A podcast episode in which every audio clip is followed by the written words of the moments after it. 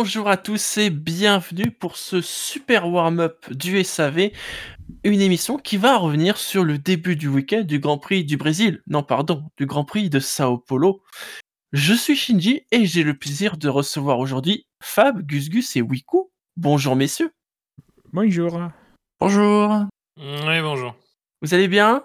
Ça va. Hein? Ouais, en cette euh, matinée, 14h. Est-ce que votre est-ce que votre domicile est en un seul morceau? C'est important. Euh, oui. Oui, enfin, oui. le concept. Elbit Marco, Elbit Marco nous a pas encore retrouvé nous.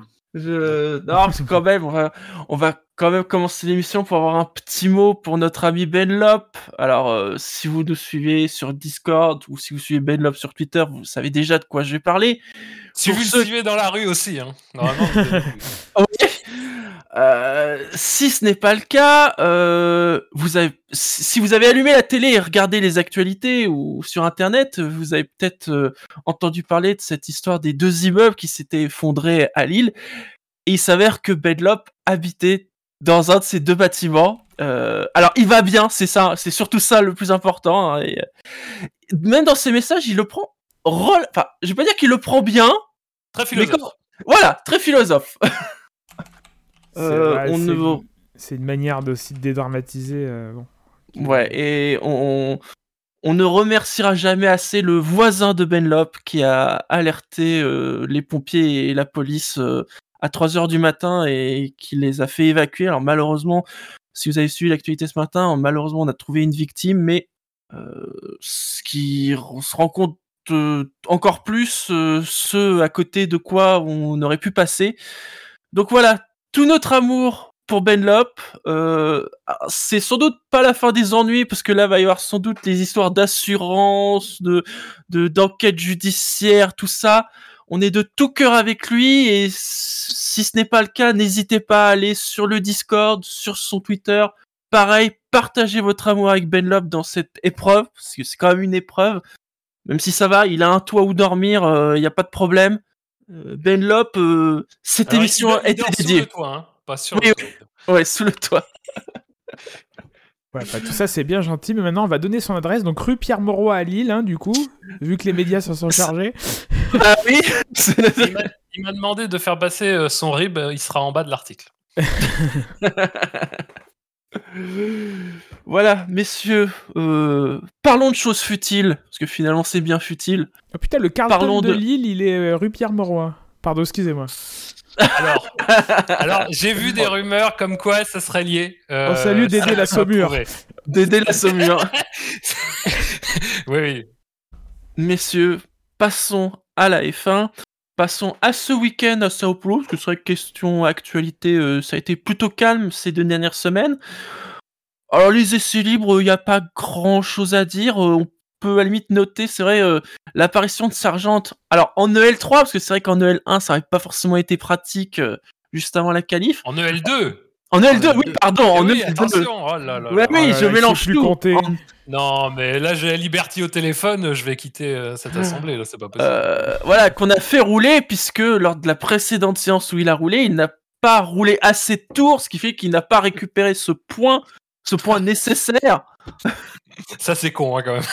Parce qu'en plus, je crois qu'il a fait genre 95 km, alors qu'il faut qu'il Il en lui fasse manquait un 100. tour. Ouais. Ouais, il lui manquait un tour à peu près. Ouais. Mais euh, pour, pour lui, c'est important parce qu'au niveau des points de la super licence, hors, Ah oui. hors les essais et hors le, le championnat actuel de F2, il est à 27 points. Avec seulement deux séances, il passe à 29 points. Et s'il en a une troisième, il passe à 30. Et 30, ça permet de n'avoir besoin que de 10 points, ce qui fait une place en moins, je crois, ou deux, euh, au championnat du monde de Formule 2 Mmh, oui, ça- euh, pour, ça pour avoir sa beaucoup. super licence. Sachant qu'il n'est pas sur une super dynamique en plus. euh, Ouais, ouais, on en a parlé, ouais, c'est. Mais euh, globalement, c'est un peu euh, c'est- la gestion de leur, du cas Sargent par Williams, ça est quand même un peu bizarre parce que ça fait. Enfin, on savait qu'il était parmi les candidats. Alors, pas forcément le candidat préférentiel, mais bon, il était parmi pendant longtemps. Et en fait, à partir du moment où il l'a été, ça a commencé un peu à s'organiser. Et je trouve que leur euh, leur manière de faire pour qu'ils glanent ces points de super licence, est quand même. euh, ça fait un peu. euh, on s'est organisé au dernier moment. Là, pour le coup, le Brésil, c'est sûr que ça s'est fait au dernier moment puisque c'était initialement pas prévu. Et c'est particulièrement coûteux, je pense quand même, même si c'est des séances qui sont un peu moins importantes dans l'absolu, mais c'est quand même particulièrement coûteux de faire manquer à un de tes titulaires euh, la moitié des séances d'essai libre finalement. Et puis aussi surtout, il faut quand même dire qu'il va se taper donc une séance d'essai libre à Abu Dhabi. Et à Abu Dhabi, il faudra aussi qu'il assure en F2. Mm. Euh, c'est quand même. Alors après, moi je trouve que c'est pas inintéressant parce que en fait, euh, bah, ça le met sous pression. Et euh, à un moment donné, il- si tu es en F1, il faut aussi que tu subisses la pression et que tu y résistes. Mais bon, bah, c'est périlleux comme exercice. Quoi, hein. Si à Abu Dhabi ça se passe mal, on, on- on tournera la tête du côté de Williams et on dira alors les gars, c'est quoi maintenant votre projet? Surtout qu'il nous assure qu'il n'y a pas vraiment de solution de secours. Je, je pense que c'est pas totalement faux dans le sens où je pense pas qu'il se soit mis d'accord avec quelqu'un euh, si jamais ça se passe mal. Mm. Mais bon, on verra, c'est périlleux. Passons donc à la qualification qui a donc eu lieu euh, vendredi après-midi, le soir pour chez nous. Et donc, en Q1, une Q1 euh, qui a commencé sur piste humide, parce qu'il a commencé à pleuvoir peu de temps avant le début de séance, mais une piste séchante. Ont été éliminés euh, Schumacher 20e, Tsunoda 19e, Bottas 18e, Joe 17e et Latifi 16e. Meilleur temps pour Lando Norris devant Hamilton et Alonso. Donc comme j'ai dit, euh, piste séchante avec euh, finalement c'est Gasly hein, qui a tenté le premier les pneus rouges, Euh, un premier tour limite, mais dès le deuxième on a bien compris que ça y est c'était le moment de changer les pneus, euh, qui a causé euh, des soucis chez Ferrari, on va dire. Passons à la Q2. C'est du grand Euh, Ferrari. Bah, on, on refait peut-être le film de l'arrêt de, enfin du double stack, euh, du pire double stack de la saison, je pense. C'est un long métrage. j'ai rien à dire. Bah, en, en gros, ouais, comme, comme le disait Shinji, on est sur la fin de la Q1, la piste sèche, donc euh, il faut mettre les softs pour essayer de claquer un tour sur la fin. Euh, Ferrari arrête ses deux voitures, les deux sont assez proches en position sur la piste, donc elles vont à, à peu près se double stacker. Et c'est Leclerc qui est devant, Leclerc s'arrête au stand, il lui retire ses inters et il lui met des inters. Ce qui est déjà un peu un choix étrange, mais pile au moment où ils lui mettent, visiblement il change d'avis, il réalise un peu euh, l'erreur et euh, il lui retire ses pneus inter pour lui mettre des softs. Son ingénieur à la radio euh, s'écrit ah non on va mettre des softs neufs, on va mettre des softs neufs. Là c'est déjà un petit début de panique hein, parce qu'il y a deux paires d'inter autour de la voiture. Alors, alors panique, mais en même temps je trouve l'image est terrible parce qu'ils sont tous là autour de la Ferrari et ils sont tous immobiles. Non alors c'est après Après, qu'ils soient immobiles parce que Ça c'est après, d'accord. Ils, ils- mettent, des softs sur la voiture de Leclerc et ça se passe, bah évidemment comme un changement au dernier moment, ça se passe, bah enfin c'est pas très rapide, mais c'est quand même très décent comme un changement au dernier moment. Et euh, Leclerc fait la remarque que euh, les softs neufs sont en fait des softs usés. Là, silence, le feu passe au vert et Leclerc reste arrêté en disant les gars, c'est des softs euh, usés. Et son ingénieur lui dit un truc du style attends, il y a un petit moment de silence et ils prennent la décision de re-retirer les softs usés et d'aller chercher des softs neufs. Donc à ce moment-là, c'est la scène que tu décris. On voit les, les, les ingénieurs, les, les, tech- les garagistes autour de la, de la voiture et euh, jusqu'à trois piles de pneus, enfin des piles de trois pneus autour. Oui, Là, il y a les softs neufs. Voilà, et en plus, il y a Sainz derrière. Donc là, là c'est le moment où ils attendent vraiment longtemps parce qu'ils savent pas quoi faire. La voiture reste perchée sans roue.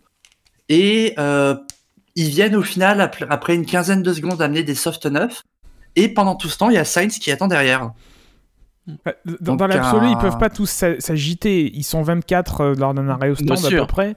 Euh, Il y a 4 préposés au changement de. Enfin, à, au- aux pneus. Enfin, un par pneu. Euh, donc, ils sont au pire 8 à, s'agiter parce qu'il y, en a- il y en a un qui retire et il y en a un qui met, quoi. Enfin, Ah, euh, je, dis, je dis pas que c'est injustifié, c'est juste en termes d'image, ça fait étrange quoi. Ça Ouais, fait, ouais, euh, bon, après, comme, comme on l'a dit, euh, quand euh, dans, la précipa- dans la précipitation, Ouais, c'est sur sûr. euh, le, le bazar. On se souvient d'Hamilton euh, au Grand Prix d'Allemagne. euh, une minute d'arrêt, enfin c'est n'importe quoi. Et pourtant, c'est Mercedes, c'est pas, c'est pas Ferrari.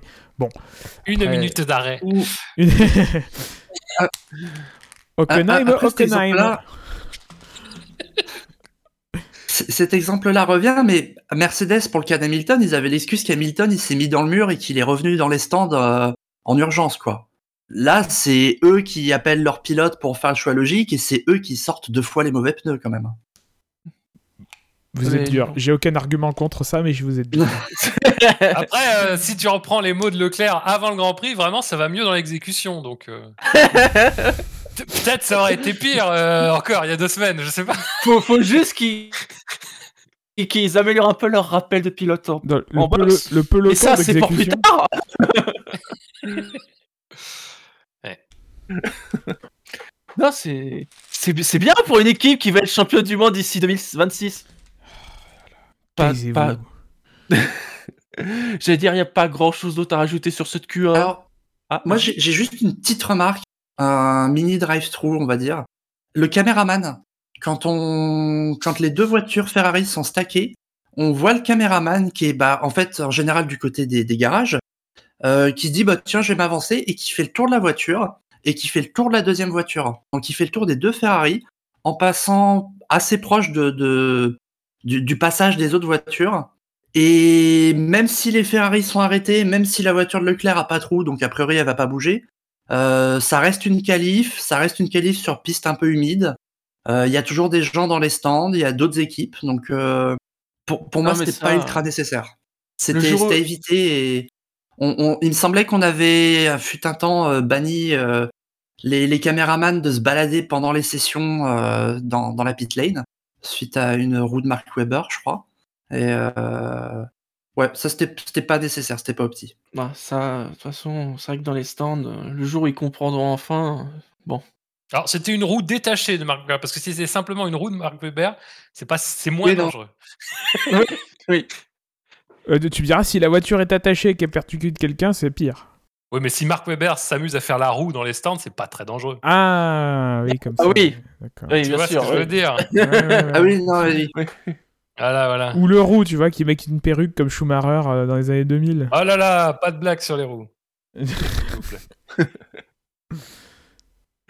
Allez, passons à la Q2. Une Q2 qui, cette fois-ci, a commencé sur le sec. Ont été éliminés cette fois-ci de Q2 Lance Stroll 15e, Ricardo 14e, Vettel 13e, Gasly se classe 12 et Albon rate la Q1, la Q3 et se classe 11e. Alors un schéma presque inverse, c'est-à-dire que ça a commencé sur le sec et puis on a vu la météo se dégrader. Il y a même eu un moment où on s'est dit ça y est, il commence à pleuvoir, ils vont plus améliorer, c'est-à-dire qu'on a vu plusieurs voitures passer et qui vraiment n'amélioraient pas les temps. Et puis finalement au tour d'après, quelques secondes après, on- il y a eu de nouveau des améliorations avec quand même un temps euh, de plus en plus couvert. Voilà, voilà. Je sais très bien que ce que vous attendez c'est la Q3. Oui. Ouais, la, la Q2, la Q2 a été assez calme en- par rapport aux deux autres, quoi, par rapport à la Q1 et la Q3 au final. c'est vrai. Et puis c'est bon, c'est des c'est les personnes logiques qui ont échappé à la Q1, quoi, les Aston Martin, Albon, Ricciardo. Oui, jusque-là, euh, même sur les, que ce soit les unités Q1 ou de Q2, finalement, il n'y a pas, pas d'immense surprise, c'est vrai. C'est trop logique pour la F1 de 2022. Balayez-moi ça, là. Alors, passons à la Q3.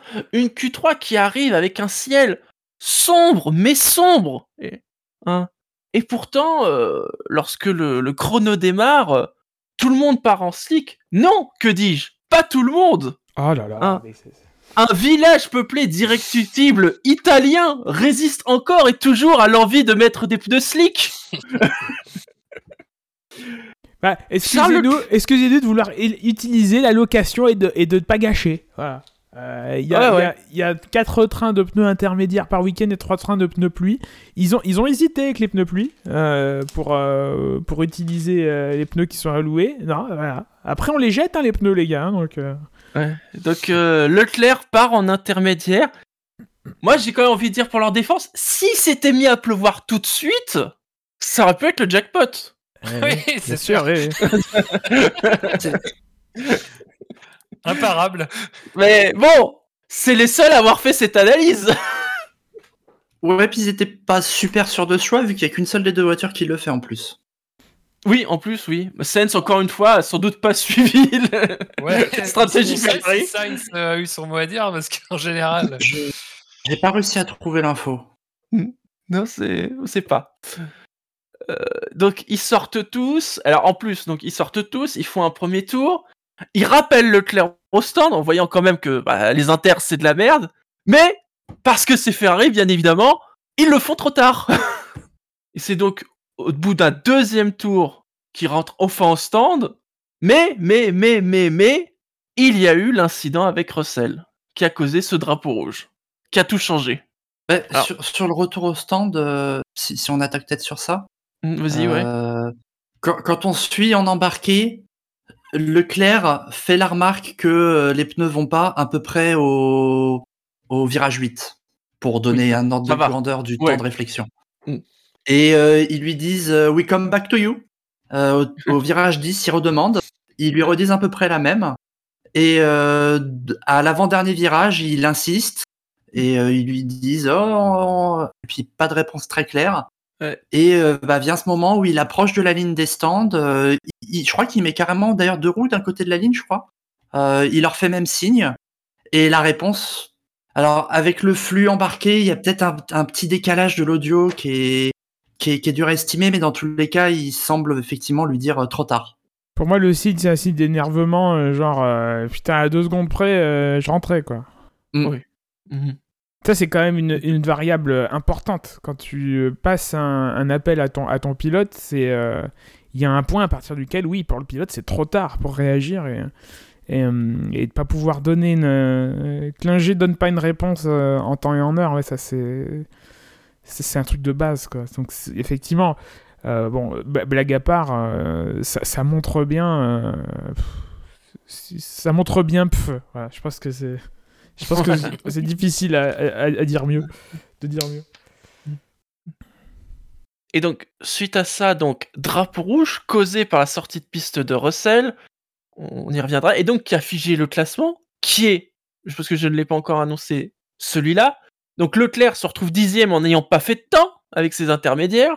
Perez 9e, Hamilton 8, Alonso 7, Ocon 6, Sainz est 5e, Norris 4e, Russell, malgré son tankage, est 3e, Verstappen 2, et c'est Kevin Magnussen qui hérite de la pole, puisqu'il s'avère que sur ces deux tours là, euh, un tour et demi euh, qu'il y a eu, c'est lui qui a fait le meilleur temps, parce qu'il est parti devant en fait, c'était lui le premier de la file. Hein. Oui, je la pole pour Ferrari Enfin, le moteur Le moteur Et le numéro Ferrari. 20 Yes. Oui, c'était le premier de la file. C'était ça. il c'était était le tout premier. devant. Était tout Juste devant. pour préciser, la, la session reprend après le drapeau rouge, mais là, Sauf comme il s'est mis à pleuvoir. il s'est mis à euh, pleuvoir, voilà. C'est, c'est Perez, je crois d'ailleurs, qui sort. Il fait un tour. pour- Euh, je- il me semblait qu'il y a une Red Bull qui sort et il y a Hamilton aussi qui sort. Euh, Hamilton fait un tour probablement pour, euh, pour fêter sa, sa citoyenneté brésilienne. Ouais, j'ai l'impression. Franchement, j'ai vraiment l'impression que c'était pour ça. Ça, ça faisait très tour d'honneur quand même. Mais je pense qu'il y a quand même dans le fond testé un peu les conditions au cas où il pleuve euh, Hmm. pendant la course. Euh, donc Russell, alors, le tankage de Russell, il est spécial hein, quand même aussi. Hein. Enfin, spécial. C'est-à-dire que il a oublié que sur la, la voie de dégagement, c'était 8 quoi. Ouais, que ça glisse à mort. Et que ça glissait à mort. Parce qu'il il aurait pu repartir. Hein. C'est bon. Et puis alors après, pff, tanker dans les graviers à Interlagos, euh, c'était foutu. Ouais, c'est pas les graviers d'Imola, hein, Interlagos. hein. C'est quand t'es dedans, t'es dedans. Donc Ouais, Magnussen, c'est- c'est c'est- c'est une faute à. Pardon, je termine juste. C'est une faute à la con. euh, Est-ce que tous les autres l'auraient fait ou est-ce que c'est un petit manque d'expérience parce que euh, il a pas, au final, il a pas tant de. Enfin, c'est pas un Hamilton ou un Vettel ou un Alonso, quoi. Je, Ouais, je sais pas. après, euh, vu les conditions de la piste, euh, qu'elles étaient en train de se dégrader. euh, Ah, Bon, Hamilton c'est- à Imola l'année dernière avait fait une belle aussi quand même. Ouais, Oui, mais c'est il a réussi à sortir, lui. Il était sorti, ouais. Il était sorti, c'est vrai. Mais ça, ça faisait penser euh, à quel- quel- il y a quelques années le Grand Prix d'Allemagne qui était détrempé, ce, ce fameux bord de piste qui était devenu une patinoire et, et on voyait les, les voitures s'écraser euh, lentement dans le mur. Euh, là, c'était un peu la même sur ce bord de piste et du coup, lui, quand il, quand il remet un peu les gaz pour réadresser, euh, ré- repartir euh, et redresser la voiture, il, il fait un spin complet, ce qui, je pense pas, était son, son objectif initial et comme ça, bah, il met les, les roues arrière dans le bac et c'est fini. C'est fini. Mm. Alors quand même, parlons, voilà, la pole, puisque c'est lui qui est crédité de la pole position euh, de Kevin Magnussen, c'est le jour de gloire de Haas. qu'on a eu des droit euh, vendredi, ça faisait plaisir quand même. Enfin, c'est une belle surprise. Oui. Il est Alors, dégoûté. Il est dégoûté tout l'enthousiasme. le week-end. Non, mais oui, oui, non, mais c'est c'est sympa. C'est bien aussi que ça se passe. euh, Alors évidemment, c'est extrêmement. Là, pour le coup, c'est extrêmement circonstanciel. hein, Vraiment, pour, pour arriver à retrouver exactement les mêmes euh, conditions. mais encore, même là, finalement, ça a pas. Enfin. Bon, la grille est un peu chamboulée dans le top 10, mais même là, finalement, c'est pas non plus euh, des, des- des- c'est pas non plus un chamboulement absolu. Quoi. Il y a vraiment que Magnussen qui Oui, est qui- euh, vraiment hors, hors de position. Bah, Leclerc quand même, bon, mais pour une autre Oui, une oui, raison, oui. quoi. Mais... Oui, mais bon, disons, il est avec euh, un groupe de gens qui sont dans des voitures euh, correctes, euh, donc bon, on va dire Voilà, qu'il y avait, euh, voilà, il y avait, un- il y avait quelque chose. Mais oui, non, c'est bien, c'est bien. Ça, ça, ça prouve aussi que parfois la F1, c'est pas seulement que être bon dans, en général, c'est aussi être au bon moment. On, on en l'a vu beaucoup ces dernières années, mais parfois il suffit de ça en fait. hein. Euh, la victoire de Gasly, c'est principalement ça, par exemple en 2020. hein. Euh, la victoire de Ocon, c'est principalement ça. Donc il n'y a pas de secret, il faut un petit peu de Mm. réussite et tout. Mais euh, oui, non, ça fait plaisir. C'est bien aussi qu'il y ait ce genre de résultat. Alors ce qui est un peu dommage, c'est que ça tombe euh, sur un week-end où ça va pas servir à grand chose. mais Ça, on ouais, l'avait non, dit, non, hein. c'est très- Ça, on l'avait dit quand le- la course sprint euh, a été introduite, on l'a dit, bah, une surprise en qualif, eh ben, elle, sera, euh, elle sera moindre puisqu'il y aura 400, euh, 405 km pour, euh, pour, la, pour, euh, pour inverser la tendance. Quoi. Avec Mais Rose Brown ne manquera pas de dire que c'est formidable et que... et que- alors, une pole position la- en étant huitième, c'est original. Hein. Oui. Oui, oui. Bon, bah, c'est- là, là, là, voilà, vraiment, l'exemple type du pourquoi c'est c'est con comme truc, c'est exactement ça. hein. On, re- on reviendra exactement sur euh, le sprint plus tard, mais voilà, Ouais. c'est- on, on pouvait le. Le, dès que la, la, la pole a été officiellement attribuée à Magnussen, on pouvait dire bon bah très bien, vous allez voir, on va se marrer dimanche. Euh, donc bon, voilà. Mais oui, non, non. Après, c'est c'est top pour eux. C'est bien pour Magnussen qui, bon, alors après, on l'aime, on l'aime pas et tout. Mais quand même, quel, quel, quel parcours de Magnussen sur cette année 2022. C'est quand même. euh, D'ailleurs, pour cette pole, remercions Vladimir Poutine. C'est un peu grâce à lui. Tout à fait, tout à fait. Et je crois que c'est important de le faire. je crois que c'est important de le faire maintenant dans le SAV. Mais euh, oui, oui. Merci Vladimir Poutine pour cette pole. Vous, voulez... Ouais, d'accord. Vous voulez éviter que vos immeubles s'écroulent, je comprends. Bravo Vladimir, c'est c'est vraiment la réussite. Fi- Finalement, dans un week-end qui n'a pas été top pour les forces russes, c'est peut-être leur réussite. de la- de la semaine. Mais, euh, mais bon. Euh, ouais, ouais, non, non, mais, mais quel, oui, effectivement, quel parcours, parce qu'on rappelle quand même qu'il était, il était pas titulaire, il était même pas, il était même pas sur la grille, il était même pas employé d'une écurie euh, avant le début de saison, et à cause de la crise, euh, enfin de l'invasion de l'Ukraine par la Russie, Haas s'est séparé de son sponsor et de son pilote. Et c'est Magnussen, qui est un ancien de Haas, qui a été rappelé alors qu'il était engagé quand même dans le programme Peugeot en endurance. Euh, c'est vrai que c'est un week-end où il a dû se dire finalement j'ai peut-être fait le bon choix. C'est vrai. non mais si vraiment on compare, si on compare la comparable, peut-être qu'il s'est dit ouais finalement C'est fou comme quoi la vie des gens, ça, ça tient un peu de choses. ça tient à rien. À rien. Non, ça tient à rien, ouais, ouais. Mais ouais non non c'est sûr c'est sûr. Quel parcours. Après bon. C'est euh, euh, oui, il y a, il y a un petit goût de, de c'est top. Évidemment, ça va rester maintenant dans l'histoire euh, et dans les stats, mais il y a un côté un peu, bah, c'est vraiment dommage que ça tombe sur cette course-là, quoi. Mais bon, c'est bien un peu qui est. c'est quand même pas une saison, euh, quoi qu'on en dise, qui a été euh, marquée par des grosses surprises. En plus, c'est pas une saison qui a été très disputée en réalité Mhm. si on fait le bilan. Euh, donc, je pense que c'est bien hop, aussi quand même que. Non, non, c'est bien aussi qu'on qu'on ait des cas comme ça qui rappellent que euh, ça reste un sport et l'essence d'un sport, c'est que pourquoi on est tous devant un- une course dont on sait très bien euh, que c'est Verstappen qui va la gagner dans 90% du cas, bah, c'est parce qu'il peut arriver dans les 10% restants euh, que bah, ça ne soit pas le cas et ça peut donner lieu à ce genre de, de trucs. Bon, là, évidemment, c'est encore une fois très très circonstanciel. Ça, c'est pas des, des, des trucs qui vont se reproduire à chaque fois, mais c'est bien que ça arrive. Et c'est bien aussi pour As qui, euh, mine de rien, euh, euh, on, on se moque beaucoup d'eux. En général, on les critique beaucoup et tout. Euh, bon, euh, je suis pas certain que voilà, tu, tu retentes ça 100 fois. Je pense pas que tu tombes dessus souvent, mais c'est bien pour eux aussi. C'est voilà, c'est c'est intéressant. C'est c'est bien de rappeler qu'on peut encore avoir des surprises en F1, même si encore une fois sur la longueur d'une course, c'est bien plus compliqué, euh, même sur des courses courtes d'ailleurs. Très Pe- bien. Est-ce que vous... à...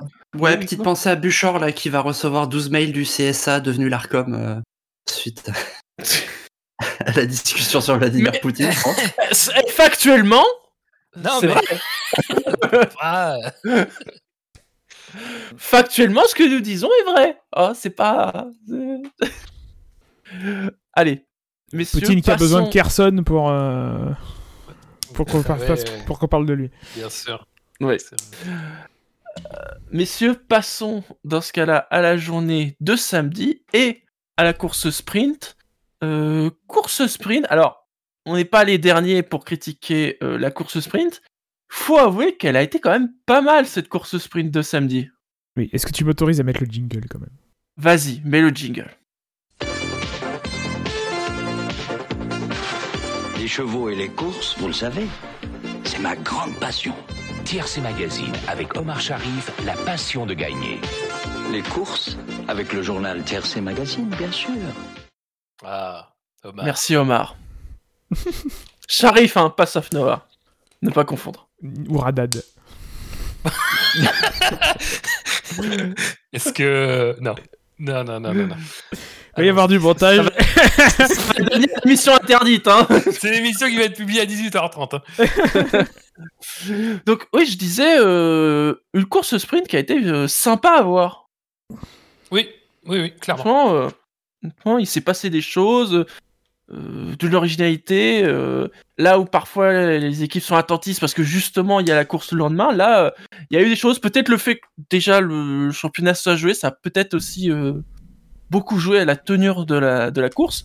Même si on a vu des équipes euh, qui jouent des places de classement euh, prendre moins de risques, on va dire. Mais on va y revenir. Bah, la Donc, grille était un petit peu euh, Ouais.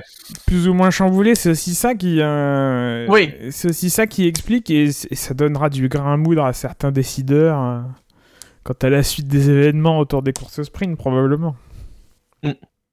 Donc, vous le savez, pour la course sprint, on fait un top flop, un top 3, un flop 3, Un tiercé Sachez plus ou moins. Je- un je dis- tiers c'est plus ou moins. Non mais oh. Euh, euh, sachez que euh, donc on a chacun donné 6 noms, hein, 3 tops, 3 flops. 7 noms seulement ont été cités par nous quatre. On est plutôt dans l'unanimité. Oh, Je vais pas vous le cacher. Euh, vous avez envie de commencer par quoi? Les tops ou les flops? Je comprends pas ce que tu viens de dire. C'est-à-dire du coup, s'il y a six noms et, quand et tous les quatre, on en a six. Non, tu veux dire que oui, à nous Il quatre, sept on a des. D'accord. Voilà, cha- Ok, ok. Chacun d'entre, voilà, chacun d'entre nous, Ok, on a d'accord. noms positifs, trois noms négatifs, donc six noms. Mais Ah. si on prend nous quatre, sept noms ont été cités. Ouais, non, mais ces émissions en journée, euh, il faut le temps que je. D'accord, ok. nous revendiquons. Qu'est-ce qu'est-ce que nous revendiquons Ok, ok, compris. Donc vous préférez quoi pour commencer? Alors, on se quand même, on se complaît plus dans la médiocrité. Donc commençons par les, le tiercé plus. Ah, le tiers C+. Alors, je vais citer euh, le quatrième nom, parce qu'en fait, il y a eu quatre noms cités en positif. Euh, quand même évoquer Schumacher, puisque Gus Gus et Fab, vous l'avez cité. en top. Bien sûr. je suis content que Gus Gus l'ait cité, j'ai eu peur. Ah, les J'ai eu historiques. peur hein. d'être seul. C'est pas comme. Shiji qui vient de nous rejoindre. Euh, Euh, c'est vrai, Schumacher qui partait 20ème, euh, et qui termine 12ème. Très bonne course de Schumacher. et, et relativement pas si loin de ça que Magnussen. Euh, Il y a une treizaine, douzaine, 13, 13 secondes à peu près en- entre les deux qui fait une belle remontée. Euh, après des qualifs forcément compliqués, donc tu peux, il part dernier, donc forcément il peut pas aller bien plus, euh, bien plus bas. Euh, Quoique les McLaren en 2015 partaient avec deux tours de retard, hein, donc euh, bon, avec les pénalités. Mais, mais, mais voilà. Mais voilà, je, trouve qu'il a fait une, bonne course euh, comparativement à ses qualifications. C'est aussi ça euh, qui fait que c'est plus facile de le mettre dans un, dans un top que, que, d'autres. Bah ouais, je rejoins, je rejoins Gus Gus. euh, je trouve que c'est, enfin, en fait, il y a aussi dans les flops, dans les tops et les flops. Moi, j'avoue, c'est la première fois que je le faisais. J'espère pas la dernière. Et finalement, tu te dis, c'est quand même une course dans laquelle il faut être efficace. Donc, il y a quand même une prime à ceux qui arrivent à gagner des positions vite et bien. Euh, Schumacher, il pour le coup, je pense que c'est vraiment l'exemple type. Il part dernier, mais il a déjà dépassé quatre voitures euh, quasiment dans, le premier tour, il me semble. Euh, ce qui est déjà pas mal. Et puis après, derrière, il, il- remonte progressivement jusqu'à buter sur Stroll. Alors pas au sens euh, propre apparemment, mais on ne sait jamais, il faut préciser quand même.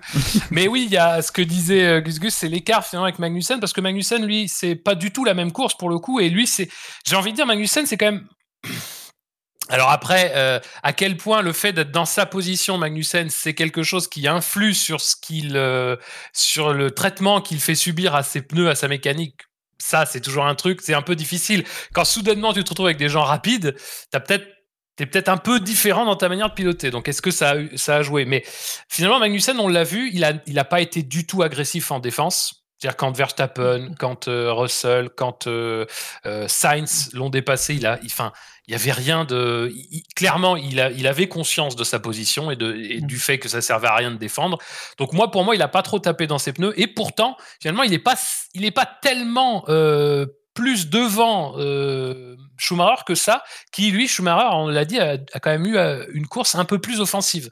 Donc rien que là-dessus, je trouve que c'est intéressant. Et oui, euh, il- clairement, Schumacher a fait une, une course solide, une bonne course. Quoi. Mais bon, après, la Haas avait, la Haas est sans doute peut-être en meilleure position que sur d'autres pistes. hein. Il est celui qui a gagné le plus de places euh, lors du sprint, 8 places. Ça, oh, ça rapporte un petit crypto award de quelque chose, ça, non? FTX award. euh, Mais dans 6 mois, il n'y a plus aucun sponsor crypto en F1, il n'y a plus de thunes dans les cryptos. Ah, c'était ce que tu nous as annoncé. J'espère que t'as pas une petite pastille qui valide ton compte sur Twitter parce que tu vas faire chuter les. Enfin, je veux dire encore plus. Encore plus Ensuite, euh, en troisième de ce top, euh, on note Hamilton. Alors, ce qui a été cité trois fois, je l'ai cité, Wiku, tu l'as cité, Fab, tu l'as cité aussi, Tu euh, bah, qui est tout simplement... qui est le deuxième meilleur... euh, Enfin, celui qui a le plus progressé derrière euh, Schumacher. Parce qu'il partait huitième, il a fini. Troisième, euh, les Mercedes, dont on percevait déjà la forme vendredi, euh, et qui ont l'air très en forme globalement sur ce week-end. Qui pleuve ou qui pleuve pas. C'est drôle parce que ça- on dirait, enfin, tous les- tous les week-ends de course, on se dit ah c'est peut-être le week-end de Mercedes. Euh, Bon, euh, on va voir. Ouais, mais alors, je vais te dire, là, pour le coup, il y a une petite différence. C'est que ces dernières semaines, on, on voit bien quand même que la Mercedes s'est quand même bien améliorée sur cette fin de saison.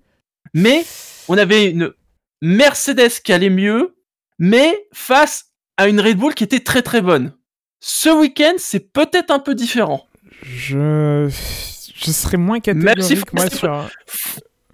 Moi, j'ai plutôt l'impression que Ferrari s'effondre, euh, que Mercedes oui, progresse un petit peu, mais que Red Bull reste largement au-dessus. Euh, alors, ça- la course sprint l'a pas forcément montré. Maintenant, il y, a une- il y a quand même une stratégie de. enfin, je pense qu'on y reviendra du coup, euh, qui a pas payé chez Verstappen. Bon. De- de- e- e- effectivement, après, le résultat d'ensemble est, est bon. La, la remontée d'Hamilton, elle est, elle, est, elle est bonne, euh, comme la blanquette. Euh, voilà. Bon, J'ai pas grand chose de plus à, dire là-dessus, en fait, au final. Ah, après, ceci dit, pour, euh, pour, pour Mercedes, là, ils ont quand même l'avantage de déjà avoir réussi à gagner un truc, là. Euh, certes qu'un sprint. Et euh, ils... Non, mais enfin... Ouais. Ils ont c'est- gagné un truc rien, qui compte plus dans les stats, du coup. Parlons, aux- parlons aux gens qui tiennent les stats, hein, là, et qui s'arrachent les cheveux à cause de ces courses sprint. Ils ont gagné 14 points. Ça- Ouais, voilà. Ouais, ils partent P1, P2 demain. Euh, alors oui, si dans, oui, oui, demain, si tu veux, oui. Euh, oui, voilà, ce soir. Eh, ils seront au siège 1 et 2 dans l'avion euh, demain, c'est pour ça. Voilà, c'est pour ça. Ouais, non, mais ils partent, ils partent, ils verrouillent la première ligne euh, tout à l'heure. oui, oui, oui. Et puis sur la course d'Hamilton, bah moi hésité avec euh, Schumi. Euh, je pense que le le fait qu'il atterrisse sur la première ligne et que au final et euh, qu'il dépasse Verstappen, ça, enfin c'est des positions plus importantes donc j'ai donné plus de poids là-dessus quoi. Mais euh, en partant P8 euh, sans sans la mauvaise strat de Verstappen, on pouvait espérer P4 et là il fait P3 en, en sprint, ce qui se transformera en P2. Donc euh, Hmm. il pouvait pas espérer tellement mieux. Là, non, oui. Hmm. Il finit pas loin de Sens, hein. il est à quoi Ouais, une demi-seconde, au final. Ouais, un, un tour de plus et il pouvait l'attaquer. Fab, non, sur Hamilton? Oui, non, non, tout a été dit. Euh, bah, Sainz, il a la possibilité quand même de le dépasser euh, un peu avant le moment où Sainz dépasse euh, Verstappen. Euh, mais Sainz est très. Enfin, et... Mais je me demande si. Je me souviens plus trop. Est-ce qu'il a l'opportunité après aussi? Je sais plus. Mais en tout cas, Sainz est assez incisif. quand- quand Sainz a dépassé Verstappen, après Hamilton, il met un peu de temps à recoller Ouais. et, euh, c'est ouais, trop tard. Avant, Oui, effectivement, il y a un moment où il peut attaquer. Ouais. Et du coup, il est un peu, il se fait un peu euh, gêné dans ça, puisque Sainz euh, commence à avoir euh, l'aspiration plus le DRS de Verstappen et euh, ça l'éloigne d'Hamilton, quoi. Mais ouais, il y a une, il y a une chance, il y a une ou deux opportunités à ce moment-là qu'il n'arrive pas à saisir. Il faut reconnaître que la défense de Sainz a été agressive dans les limites, je pense. J'ai pas bien re-regardé, mais j'ai- pas eu l'impression que c'était en dehors. Euh, mais oui, non, non, après une, bonne course. euh. Encore une fois, bon, moi, c'est toujours cette logique de gagner des places euh, efficacement et tout. euh, euh, mine de rien, il y avait des pilotes qui étaient derrière lui, euh, euh, enfin, en tout cas, en sa compagnie et qui n'ont pas eu euh, autant de facilité. Alors, évidemment, c'est à mettre au crédit de la voiture qui, clairement, euh, euh, fonctionnait mieux que les Ferrari et fonctionnait mieux que les Red Bull euh, hier. Euh, mais voilà, c'est pas c'est quand même à noter quoi. Ça ça s'est pas fait euh, de manière euh, très euh, laborieuse et tout euh, comme d'autres. Donc euh, moi c'est surtout ça que je récompense euh, avec ce avec ce, ce tir C+. Très bien. Ensuite, euh, dans ce top, nous avons Vettel, qu'on a tous cité. On a tous cité Vettel. On l'a pas forcément mis premier de, de notre top, mais euh, il a été cité par tout le monde. Vettel, euh, qui a fini 9 après avoir monté 4 places. Survécu à une tentative d'assassinat aussi. Aussi, oui. Vettel, c'est un peu dans la lignée de cette fin de saison hein, où globalement il fait des bonnes courses. Oui, Je- ça va. Euh, ouais, par rapport au matériel qu'il a, euh, ouais. Et- Bah, c'est peut-être que le matériel aussi progresse. hein. Oui, je pense quand même que il y, a- il y a de ça quand même. Il y a le, le pilote, et on le sait, on le connaît, hein, après. euh, mais, euh, mais oui, oui. Il serait, il serait de bon temps de rappeler que c'est un sport d'équipe. euh, donc, euh, donc, euh, donc voilà. Des- D'aucuns sur la grille l'oublient euh, régulièrement. euh, mais, mais oui, oui. euh, De toute façon, c'est un résultat d'équipe. Bah, Aston qui, ouais, qui est en train de grappiller petit à petit euh, sur, euh, sur Alfa Romeo. Euh, là, demain, ils- avec Vettel, ils ont une position intéressante pour, euh, pour continuer à grappiller, surtout avec le désastre des Alpha en, en qualif. Putain, des- En qualif, après, ils sont remontés. euh, ils vont partir 13 et 14. Ils sont pas si loin que ça. Ouais, c'est ça. Bah, ils partent 13 et 14, Vettel, il part dans les points, lui. Oui, oui, il vaut mieux. Euh, la palissade, hein, euh, il vaut mieux partir devant que derrière. Effectivement, je te confirme. Mais euh, ils sont pas non plus 18 et 19. Johnny. Tu te rends compte, j'avais pas perdu une heure et quart? Je serais depuis une heure et quart.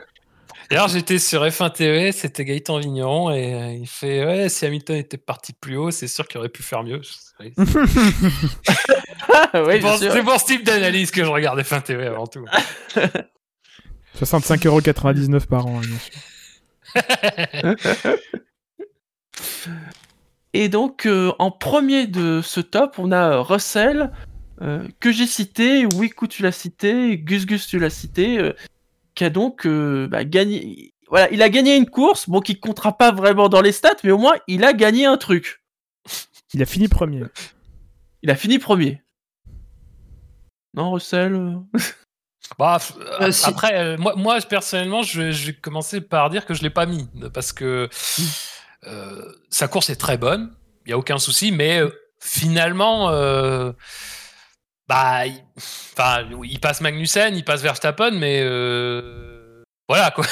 je veux Ouais. dire, sa course, non mais c'est toujours injuste parce que évidemment, il avait pas grand monde à doubler. Ça, c'est un peu l'inverse de quand tu pars dernier, machin. Mais quand, quand tu pars dans les premiers, forcément, tu as moins de monde à doubler. Mais après, c'est une très bonne course et euh, ça, ça suit une, une bonne qualif et tout. Euh, donc, il n'y a pas de. Mais oui, bah. Et très belle bataille avec Verstappen. Oui, oui, oui. oui. Ça, un grand Il- moment alors, de la très belle bataille. Après, il a été. Je trouve qu'il a été un poil. euh, comment dire euh, Je pense qu'il aurait pu l'avoir avant, Verstappen, s'il avait en fait été un peu plus euh, dans euh, le, un meilleur placement dans, le, dans les premiers enchaînements. Je pense qu'il aurait pu avoir Verstappen avant. Euh, parce qu'en fait, il n'y a pas vraiment de différence dans. Il y a plusieurs tentatives à peu près qui se finissent toujours avec, une, Mm. avec un truc au virage 4, quoi. Mais il y a, il y a plusieurs cas comme ça où il n'y a vraiment pas de grande différence, hormis euh, ses actions à lui, quoi, finalement. Et euh, c'est.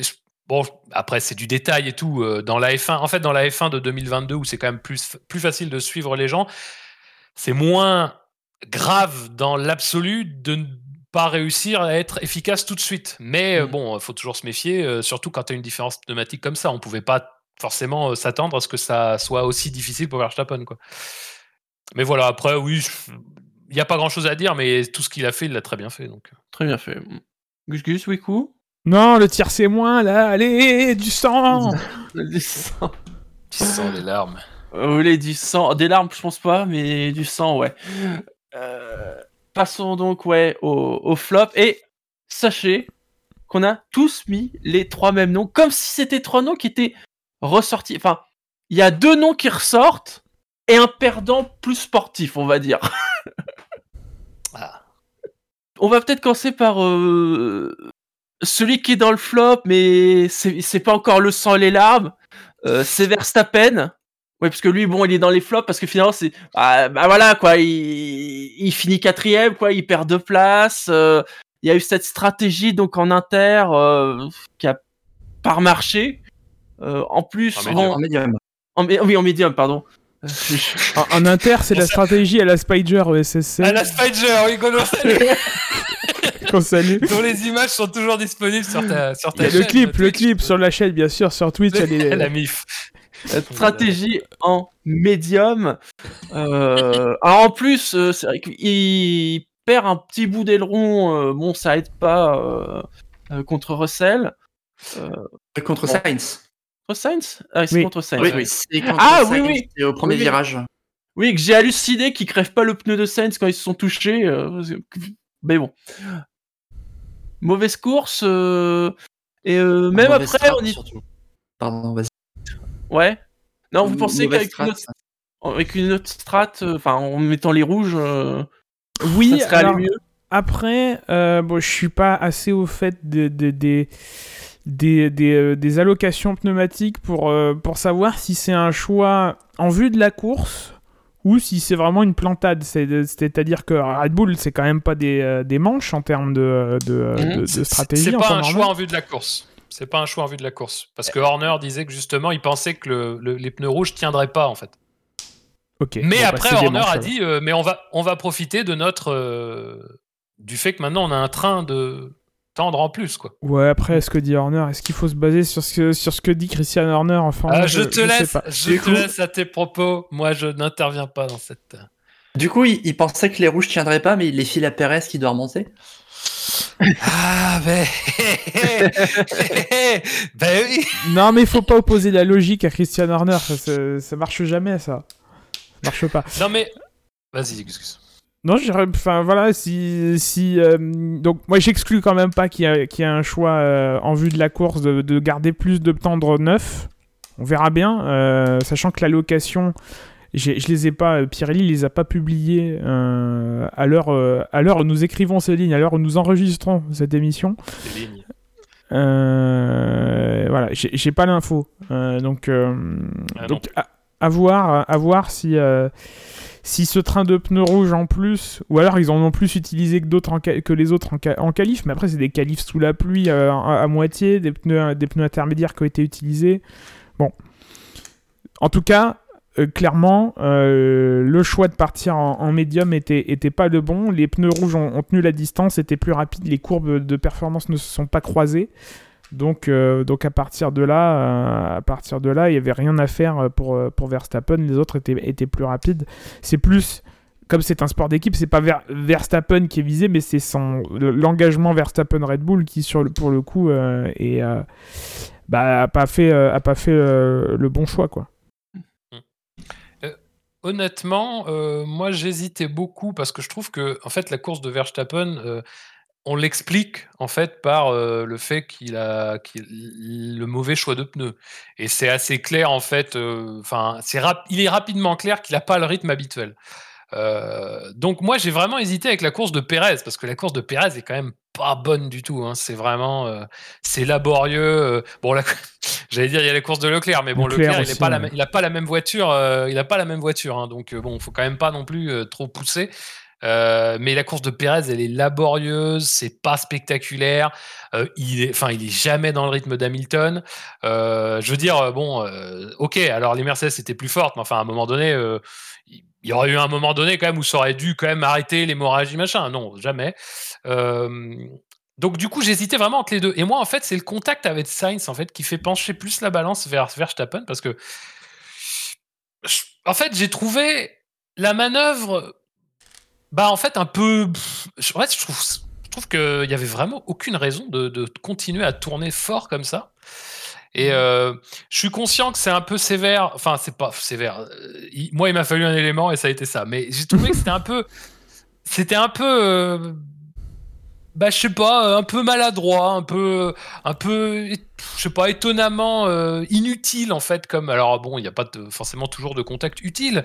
Mais Vraiment, je trouve que c'était très très évitable et bah, pour le coup, euh, Sainz, moi, m'a pas semblé euh, particulièrement agressif. Enfin, je veux dire, euh, évidemment, ils sont très proches, ils sont quasiment au contact à un moment donné, plus haut dans le virage, mais bon, il y a rien de, je veux dire, personne pousse personne dehors, il n'y a pas de machin et à la fin, on débouche sur ce contact où je trouve que ça m'a un peu rappelé dans un sens Interlagos quand il s'était accroché avec Ocon quand il était en tête. C'est en fait, tu te dis, est-ce que c'était vraiment nécessaire de ne pas prendre la marge supplémentaire? On Je pense qu'on reviendra sur les histoires de marge à prendre euh, plus tard. Mais est-ce que c'était vraiment nécessaire de ne pas prendre autant de marge que ça euh, Alors qu'il était assez clair que de toute façon, ça résulterait euh, au bout du compte sur une quatrième place, quoi qu'il arrive quasiment. Euh, et du coup, en fait, en ne prenant pas cette marge-là, sans doute pour euh, essayer de perdre le moins de temps possible face à son prochain adversaire qui allait être à, Hamilton, euh, ben, il s'est mis dans la position où il n'aurait plus aucune chance d'être, euh, de pouvoir le devancer puisqu'il a, il a, il a cassé son aileron. Quoi. Donc c'était ça un peu. Moi je trouvais. Bon après, honnêtement, je suis tout à fait d'accord pour dire que c'est un petit peu. Ça serait sévère de dire que c'est une faute. Je pense que c'est juste un je pense qu'il n'y avait pas la. C'était pas nécessaire de ne pas prendre de marge. Voilà, c'est ça que je dirais. Mmh. Euh, Moi, je te trouve sévère parce qu'il progresse, mine de rien, à, Interlagos. Euh, il est déjà resté dans les limites de la piste. Je pense d'ailleurs que c'est ça, en fait, le, principal ingrédient. Il voulait rester absolument dans les limites de la piste et ne pas, et ne pas sortir. Euh, c'est pour ça, peut-être qu'il a, il a peut-être trop tourné. Bon, moi, je, moi, je l'explique comme ça, en tout cas. je... C'est vrai, beau, belle maîtrise du virage 4. Mais là-dessus, sur ce que tu dis, c'est vrai que moi, en voyant le move, alors pour moi, c'est pas, c'est pas non plus criminel ou quoi que ce soit, mais il y a, il y a un peu le côté, je me suis dit, ouais, c'est, c'est pas Hamilton qui est en train de jouer le titre et qui perd le titre si vous accrochez derrière, quoi. Je, Sainz, il est là pour jouer une position course par course. Donc euh, Sainz, il va pas lâcher euh, si, si tu, si tu laisses zéro marge comme ça. Et du coup, il a, il a un peu, bah, il a payé, il l'a payé. Mais c'est fréquent, euh, mine de rien, c'est assez fréquent. C'est, on l'a vu d'ailleurs euh, plusieurs fois dans la course, euh, mais c'est assez fréquent les, les, pilotes qui vraiment, en fait, ne, se laisse vraiment aucune marge. Alors, il y a des fois, c'est justifié. Quand tu tentes un extérieur, par exemple, et que tu as un pilote à l'inter, eh ben, effectivement, il faut beaucoup, beaucoup réduire la distance que tu vas parcourir pour te donner le plus de chances que tu réussisses ton extérieur. Mais il y a des cas dans lesquels, enfin, les mecs, quand même, prenaient un peu plus de marge. Je veux dire, euh, bon, encore une fois, je pense qu'on y reviendra, mais. Euh, c'est dommage en fait parce que les ailerons sont tellement fragiles au final, euh, surtout et, sont tellement larges que là, si vraiment il y a un, un micro mouvement qui est pas un, un micro mouvement coupable ou quoi que ce soit, tu, enfin ta course n'a plus, enfin c'est fini ta course quoi. Et là encore, Verstappen dans un sens il a de la, il a de la chance parce que finalement il peut finir la course et ça lui, ça occasionne pas trop de problèmes, mais c'est quand même une grosse partie de l'aileron qui se détache. On ça aurait pu être toute la moustache entière qui, qui, qui part à volo.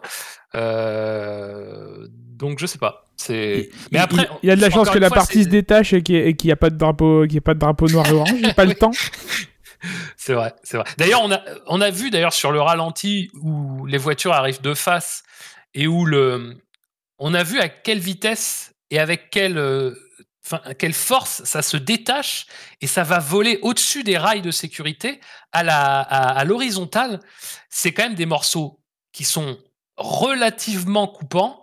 C'est quand même des morceaux qui sont assez lourds et projetés, enfin pas très très lourds, mais projetés comme ça, forcément, ils gagnent beaucoup de vitesse et c'est- la force d'impact est vraiment grande. faut quand même se rendre compte que ça, ce type d'exemple-là, ces images-là, c'est typiquement pour ça que quand on a le temps de le faire, on demande à des pilotes qui ont des parties comme ça qui, se, qui, sont branlantes de rentrer au stand pour les changer parce que c'est dangereux. Enfin, je veux dire, là encore une fois, si si, si un commissaire ou un groupe de personnes sur la trajectoire du, du truc, ça peut être vraiment euh, dangereux. Quoi. Ça peut occasionner des blessures, voire pire, hein, à la vitesse où ça arrive. Donc, euh, c'est pas. En fait, il y a beaucoup de gens qui disent Ah, mais laissez-les rouler, machin. Mais c'est pas qu'une question de laisser les gens rouler, machin. C'est pas ça. Il y a, d'autres personnes sur les circuits qui sont, qui sont pas là pour se faire tuer ou se faire blesser par des éléments qui sautent, quoi. Enfin, à un moment donné, il faut être un peu. Et rien que cette image-là, c'est quand même, c'est quand même assez effrayant de se dire que ça, si ça arrive dans, dans un groupe de personnes ou, sur une personne, c'est, c'est quand même très très dangereux, quoi. Ouais, moi, je retiens quand même de D'ailleurs- ton intervention les parties branlantes. euh, voilà, c'est. Alors, branlante, oui, c'est un mot que j'utilise beaucoup en ce moment, effectivement. Là-dessus, sur les nouveaux ailerons des, des voitures, j'ai l'impression que ça se produit beaucoup plus fréquemment. L'endplate qui se, qui se casse, qui tombe à l'horizontale et qui ensuite est projeté horizontalement très loin. Oui. J'ai l'impression que, que- c'est plus souvent que les que qu'avec les anciens ailerons. Bah avant c'était entre guillemets plus les petits flaps qui étaient sur le côté de l'endplate Ouais. qui sautaient, mais l'endplate restait.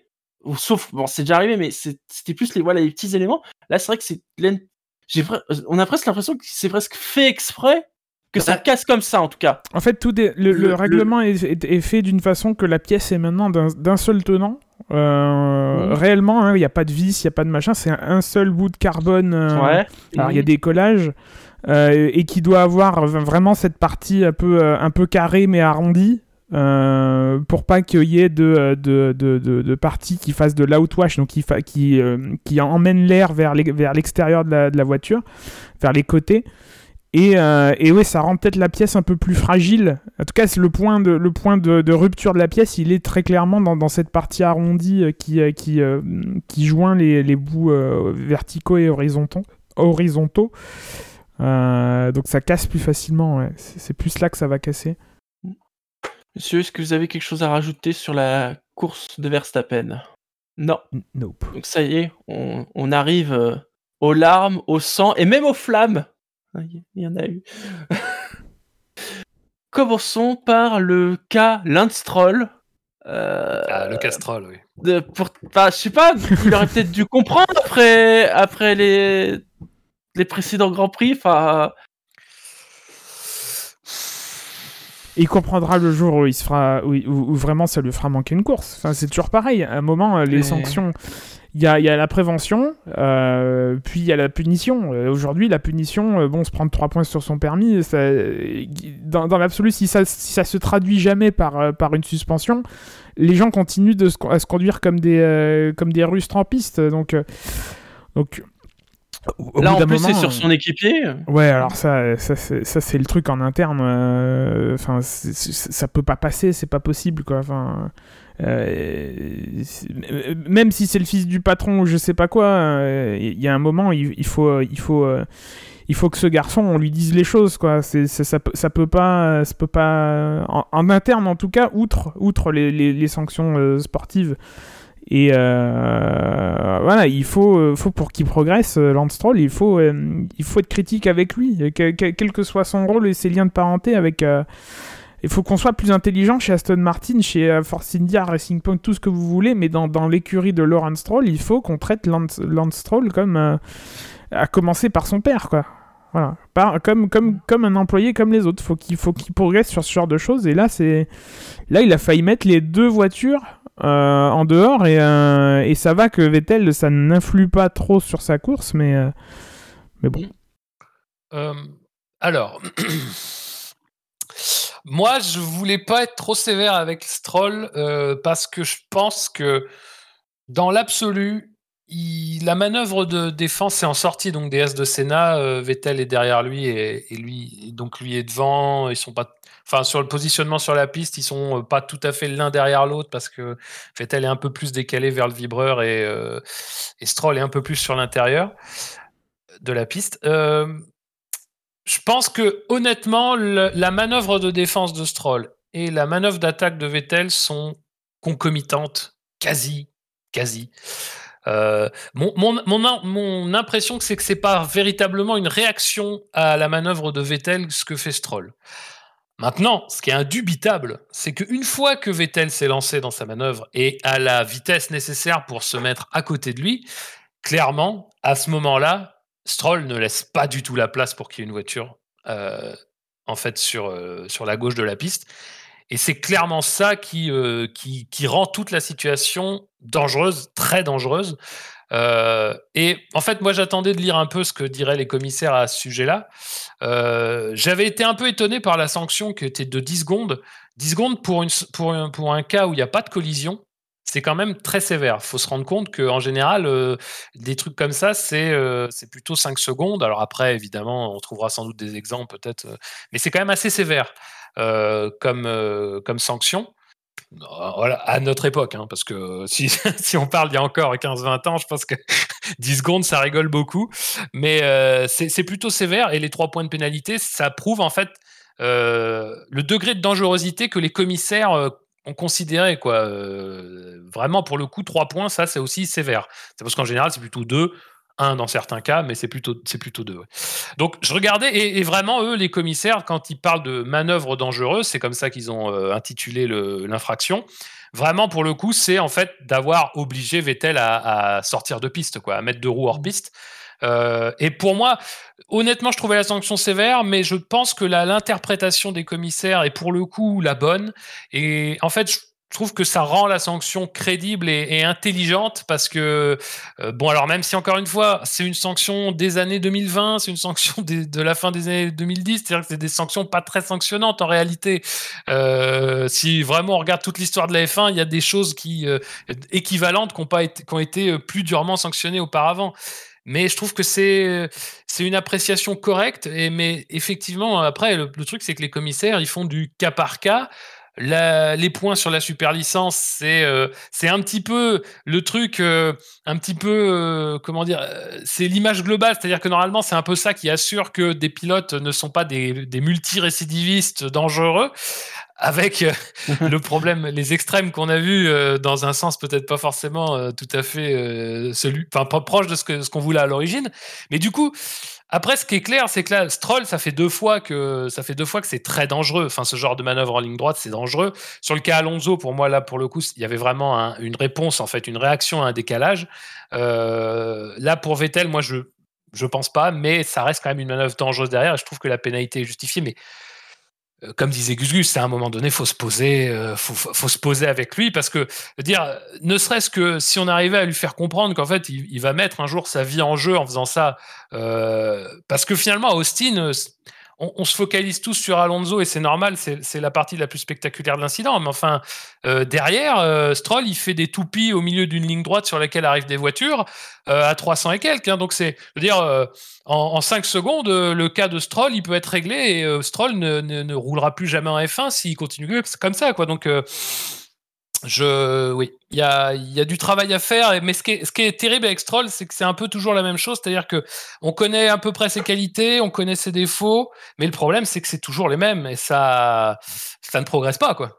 Euh, dire euh, alors Stroll il a sa place assurée moi ça me choque pas outre mesure et encore une fois euh, bon euh, passons l'histoire de son père, de machin. De toute façon, c'est comme ça. Et euh, après, c'est bien, c'est mal. Il y en a eu toujours dans l'histoire de la F1. Ne nous leurrons pas, c'est des sports de riches.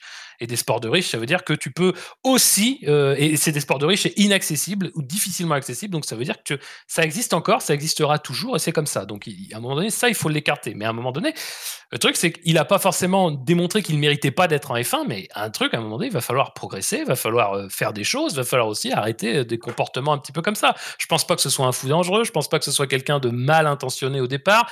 Ça n'a pas l'air d'être quelqu'un comme ça, mais enfin, malgré tout, sur son comportement en piste, parfois, il y a quelque chose qui déconnecte un peu et. Bon, euh, l'incident avec Alonso, c'est déjà un incident qui aurait dû être, euh, qui aurait dû être un rappel à l'ordre. Là, euh, même si pour moi, il y a, y peut-être pas forcément des circonstances atténuantes, mais disons que c'est pas à prendre exactement de la même manière, mais c'est sûr que c'est pas possible. Heureusement que Vettel maîtrise sa voiture et que sa voiture est encore maîtrisable, mais euh, finalement, on se souvient qu'en 2016, quand euh, Hamilton et Rosberg s'accrochent en Espagne, c'est parce qu'à un moment donné, euh, Hamilton, il a plus la place sur la piste et tout. Alors, euh, je juge pas, hein, je dis pas que Rosberg c'est Stroll dans ce cas-là, mais je veux dire, si tu, si il suffit de pas grand-chose dans le cas d'hier pour que Vettel soit totalement impuissant à maîtriser sa voiture et que bah, il, je sais pas il accroche euh, Stroll et puis que derrière les voitures qui arrivent n'arrivent pas à l'éviter et voilà et c'est comme ça que des gens se blessent gravement ou, ou meurent donc euh, oui travail à faire quoi mais le problème c'est que toujours Et pour moi, il y, a y une problématique en plus, au-delà de, de l'incident lui-même, c'est euh, ce, ce virage 3 et cette sortie des stands. C'est-à-dire que là, bon, on est en course sprint, il y a peu de chances que quelqu'un sorte des stands à cet endroit-là. Mais si par malheur, alors la probabilité euh, est faible, mais euh, elle, elle est non nulle, euh, Oui. si par malheur, dans le même temps, il y a quelqu'un qui sort des stands au moment où il y a un décalage, enfin, je veux dire, moi, je, je- je- je suis en train de regarder les- certaines images de, de la course, même Verstappen, à un moment, il se décale en, Oui. en coupant la ligne blanche. Ah, quand il se bat contre Russell, quasiment ouais. toujours à cet endroit-là, il se décale sur la gauche et il est sur la ligne de sortie des stands. Euh, bon, euh, c'est pareil, hein, c'est comme tout, c'est comme à chaque fois, on va attendre qu'il y ait un, un- un accident. Euh, alors c'est comme ça depuis des années hein, au Brésil, mais avec le, le durcissement des batailles en, en- en piste, on va vers quelque chose de, de, de- de pas cool à, à cet endroit du, du, du circuit. Euh, On- mais on n'en avait pas trop parlé à Monaco parce que c'était plutôt l'incident Hamilton-Ocon qui avait été le focus. Mais c'était pareil. Hein. S'il y a une voiture qui sort au moment où les deux sont là, c'est le c'est c'est carnage. Et c'est Oui. à peu près pareil d'ailleurs en Hongrie. Je sais plus quelle, quelle lutte cette année a été âpre en Hongrie, mais euh, c'est pareil. hein. Il y a des cas dans, les cas dans des cas comme ça où si une voiture sort à ce moment-là, le mec il est à basse vitesse. S'il y en a deux qui arrivent, c'est l'emplâtrage. C'est c'est affreux. hein. C'est un carambolage terrible. Bah, c'est les manœuvres de Weber, euh, souvent qui, étaient très agressives, qui tassaient les gens contre le, contre le muret des stands. C'est Schumacher, Barrichello en 2010. Voilà. Et, et, euh, et le Brésil euh, est un endroit où ce genre de choses peut, peut arriver, avec la Hongrie. L'Espagne dans une moindre mesure peut-être aussi, mais voilà, ça c'est un- une problématique qu'un jour, qui un jour va arriver, et euh, qui en plus avec la sortie des stands, le- les différentiels de vitesse, etc., va, faire très mal si rien n'est fait pour, euh, pour, euh, pour, pour la prévenir en fait. Là on est en prévention, nous on, lance l'alerte, euh, rien ne sera fait tant qu'il n'y aura pas d'accident et ça, ça va faire mal le jour où ça arrivera. Et là en plus, donc c'est Stroll, il y a... Enfin bon. Euh, moi, moi je, te, rejoins sur le fait qu'il n'y ait pas de décalage. Euh, C'était déjà pas clair, selon moi, euh, à Austin. Là, c'est. Enfin, qu'il n'y ait pas de décalage. Qu'il n'y ait pas de réaction. En revanche, oui, je te rejoins aussi sur le fait qu'il ne laisse pas les 2 mètres de largeur à Vettel pour. pour pour, pour qu'il pour qu'il pour qu'il n'y ait pas de problématique. Et ça, dans un monde idéal, c'est pas 3 points sur un permis dont on sait pas. Enfin, la prochaine fois, du coup, s'il y a récidive, c'est pas 3 points qu'il faut lui mettre, c'est 6. Enfin, le système, ça devrait être ça, quoi. Si tu refais la même erreur avec les mêmes conséquences, tu, tu dois payer plus et, euh, et à un moment en payer les, les, les pots cassés, quoi. Enfin bon, je suis peut-être pas- idéaliste.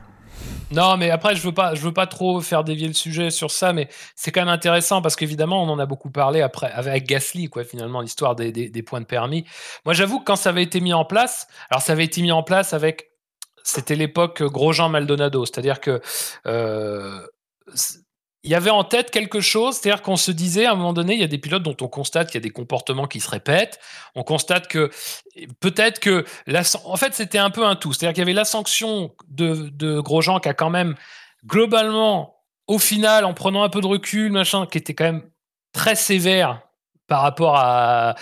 Alors, sur le moment, je pense que personne l'a forcément trouvé très. Enfin, pas grand monde, pas la majorité l'a trouvé très sévère, mais quand on prend un peu de recul sur l'ensemble de l'histoire de la F1, ça quand même paraissait quand même assez sévère. Et en même temps, on considérait qu'il y avait quand même des comportements qui avaient tendance à se répéter. Bon, c'est le cas Maldonado, tout ça, mais c'était pas le seul, mais bon, c'était un peu l'exemple type. Et donc, l'idée du permis à points n'était pas forcément inintéressante, comme tu le dis, Gus Gus, dans la mesure où déjà, ça aurait permis de vraiment euh, circonscrire un petit peu euh, le, le- le champ. En fait. Moi, je- moi c'était ça un peu le truc qui m'intéressait, c'était le côté. On va peut-être avoir enfin un petit barème, on va peut-être avoir enfin des petites indications sur pourquoi et tout, parce que les problèmes de constance, d'incohérence, c'est pas nouveau. Encore une fois, c'était encore il y a dix ans, c'était la même. hein. Euh, alors après, peut-être pas forcément avec euh, la même vigueur, mais en tout cas, c'était toujours pareil. Donc il y avait cette idée-là, et puis il y avait effectivement l'idée que on pouvait aussi cibler des comportements qui se répétaient et justement en tenir compte grâce à ça, parce qu'en fait, le point sur le permis, une- dans- quand, quand tu te fais pénaliser dans une course, quand tu prends 5 secondes, quand tu prends 10 secondes, euh, drive-through, machin, pénalité sur la grille, tu es pénalisé pour une course, pour un événement. Mais ces points de permis, ça devait être un petit peu le truc, qui- c'est sur 12 mois glissants, donc c'est sur les 12 derniers mois, c'est un peu le truc qui devrait, euh, c'est un peu ton suivi, quoi, c'est un peu ton suivi de l'évolution du comportement d'un pilote. Mais dans la réalité, ça s'est pas passé. C'est ton carnet de correspondance, tout à fait. Mais dans la réalité, ça s'est pas passé comme ça. Dans la réalité, en fait, c'était juste une sanction de plus, un espèce d'agrégat. En fait, Euh, si une personne se retrouve à faire la même infraction de course en course, alors bon, peut-être. euh, on va pas exagérer, je pense que si c'est deux courses en course, à un moment donné, on va lui dire écoute, t'es gentil, mais là, faut arrêter maintenant. Mais je pense que si quelqu'un régulièrement se fait un peu épingler pour la même chose, il va se prendre deux points, deux points, deux points, deux points. Et c'est cette accumulation-là qui va créer le danger. Et c'est pour ça que d'ailleurs, on se retrouvait avec des situations. Alors là, ça va être la même avec Gasly. Ah, sauf petit arrangement dans lequel Gasly ferait peut-être une erreur un petit peu. Ah, pas de bol. Euh, mais disons que. Euh, on se retrouvait avec des cas dans lesquels, et on en a déjà parlé dans le SAV, notamment à Sochi en 2020, parce que c'était le cas d'Hamilton qui se retrouvait soudainement à 10 points de pénalité. Puis finalement, les commissaires avaient dit non, non, non, c'était euh, ces deux essais de départ au mauvais endroit, c'était pas de sa faute, c'était de la faute de l'équipe, donc on lui met pas les points de pénalité. Mais on se retrouve avec des cas dans lesquels, et c'était pareil avec Grosjean en 2018, où les mecs, les commissaires, et c'est un peu pareil là avec Gasly, on l'a vu, les mecs n'osent pas en plus aller jusqu'au bout de l'application des règles parce qu'ils sentent bien, ils sentent bien que que ce soit Grosjean en 2018. Bon, alors, cela dit, c'était discutable pour lui. Que ce soit Hamilton en 2020 ou que ce soit Gasly en 2022, on pressent bien que euh, si quelqu'un se fait suspendre pour des, des infractions comme ça, euh, bah, en fait, on se dit, c'est quand même, c'est quand même anormal. Donc finalement, non seulement ce système ne fonctionne pas comme il devrait, non seulement il ne tient pas compte d'un certain nombre de paramètres enfin, desquels il devrait tenir compte, mais en plus, quand les mecs arrivent au bout du truc, ils n'osent pas l'appliquer. À un moment donné, soit faut le réformer, mais alors une vraie réforme, hein, pas comme d'autres choses qu'on a essayé de faire cette année, soit il faut euh, tout simplement le supprimer et avoir un barème de sanctions plus clair, plus lisible, qui tient compte de la récidive. Mais euh, je veux dire, là, c'est pas possible. Quoi. À chaque fois, euh, là, les trois points de pénalité, alors ça marque un peu le coup et tout, mais effectivement, il en est à quoi À 5 Oh bah, ça va, hein, il y a de la marge. hein. Euh, il est à 8 actuellement. Ah, il est à si 8, je oui, d'accord. Ouais, Il est à d'accord. 8, mais par contre, euh, il y en a 3 qui vont sauter très vite parce qu'ils se les s'étaient, euh, ils s'étaient fait les 3 points d'un week-end, je crois, en Australie. Euh, les deux fois sur Latifi en plus, il me semble. Oui. Ah oui, oui. ok, ok. Bon, 8, oui, à 8 déjà, c'est quand même. Il il est à 8, mais surtout, il est à, il est à 5, euh, 5 points sur les 20 derniers jours. 5 points qui vont rester jusqu'à la fin de l'année prochaine. Et euh, globalement, Stroll, je, je parle parce que je reviens de revoir l'image. Un moment sur. euh, c'est sur qui? C'est Schumacher, ça? Euh, Il y a une y avait défense. un truc avec Schumacher, ouais. Ouais, il y a un Oui, truc- une c'est défense pareil sur Schumacher, Schumacher. il fait un petit truc. où euh, dans la zone de freinage, il se redécale, etc. Enfin bon, euh, bon. c'est brouillon. hein. C'est brouillon, ça l'a toujours été, euh, et ça le restera tant qu'il n'y aura pas euh, quelqu'un, que ce soit en interne ou, euh, chez les commissaires, qui, tape durement sur, euh, sur la table. Je dis pas que la sanction n'était pas importante. 10 secondes, c'est clair que bah, ça lui a fait perdre au final 3-4 places sur la grille. mais, mais ce sera oublié après à la fin du week-end, quoi. En tout cas, pour, le, pour lui, il, passera à autre chose. Si, si, vraiment personne lui dit, lui dit assieds-toi, je vais te montrer les images et je vais te dire ce qui peut se passer, euh, bon, bah, ça continuera tant qu'il tant qu'il n'y aura pas une vraie grosse sanction. Bien, est-ce que vous avez quelque chose à rajouter sur euh, le Castrol? Je. Là-dessus, j'aimerais bien que quelqu'un lui raconte l'histoire de UGD, quoi. Que... Qui, se méfie un peu, quoi. Non, mais. Enfin, là, là on, voilà, on a dit qu'il faut il, faut lui parler, il faut lui dire fais attention et tout. Enfin, il est à sa sixième saison, il a fait 120 grands prix. C'est, enfin, ça commence à être long, quoi, pour avoir un mec qui est encore en trois courses capable de satelliser ou presque deux fois en ligne droite, quoi. Oui, non, mais ça c'est sûr. De toute façon, ça, je pense qu'il faut quand même. Je, enfin, je veux dire, moi, je, jamais. Euh, ça m'intéresse pas de, de parler de pilote payant, de machin, de placement par papa. Bon, en fait, on s'en fout un peu, quoi. Mais à un moment donné, c'est vrai que, enfin, faut progresser, quoi, monsieur, parce que c'est pas possible. T'as l'impression qu'il ne. En fait, c'est ça, c'est le truc, c'est que sportivement, mentalement, il ne progresse pas, quoi. C'est intéressant que tu cites le cas UGID je, pense que globalement, ça montre bien euh, comment fonctionne euh, la F1, mais aussi le monde. C'est-à-dire que c'est plus facile d'être euh, sévère avec des petits. Et il roulait chez Super Aguri en tout début de saison 2006, une écurie qui venait de se monter, qui même si elle était le bras armé de Honda, représentait pas grand-chose historiquement et rien du tout. UGD c'était son quatrième Grand Prix. Euh, voilà, alors que là, bah, Stroll, c'est le fils du patron, du propriétaire d'une écurie, etc. C'est pas les mêmes conséquences derrière. Je dis pas. Et, quelque part, c'est plus facile d'être dur avec, euh, avec des, des, faibles que, euh, qu'avec des puissants. Voilà. Ça, et c'est comme ça, on voit ça à beaucoup d'échelles de la société. Et la, F1 ne fait pas, fait pas exception, malheureusement. Très bien, messieurs, passons à notre dernier cas de l'émission. Un cas simple, un cas ah. qui ne pose pas de problème. Court. Un cas court, bien évidemment. Un cas pour deux. Euh, ils étaient deux hein, dans l'histoire. Hein. un cas qui finit en sang, en larmes, en flammes aussi, pour Ocon. Mais ce n'est pas d'Ocon qu'on va parler, mais de son équipier pour encore euh, deux courses. De son ami. De, ouais, de son ami, de son frère. Celui sans qui il n'aurait jamais gagné de course Oui, bien sûr. C'est Fernando Alonso. Fernando Alonso, euh, alors, il se touche déjà au départ avec Ocon. Et puis alors, il y a le... Voilà, il y a... J'ai même pas de mots. Euh. C'est-à-dire que Ocon, euh, il pouvait pas aller plus à gauche, hein. ou alors il, signe à la France insoumise. Hein. C'est... lutte ouvrière, lutte ouvrière Et je sais combien ça te coûte, Gus Gus, de citer ces noms-là. bien sûr. Euh, oui, alors ce qui est bien, c'est que la course d'Alonso, effectivement, elle est, vraiment, on peut, on peut la, cibler sur un tour. ça nous évite de trop nous étendre. Mais euh, oui, alors bon. Euh, alors j'ai pas bien revu le départ exactement comment ça s'est passé. Euh, toujours est-il que sorti des S de Senna, euh, Ocon et Alonso se retrouvent l'un derrière l'autre. Et là, ils sont tous les deux aspirés par les deux voitures devant eux, qui sont la McLaren de Norris et la Ferrari de Sainz.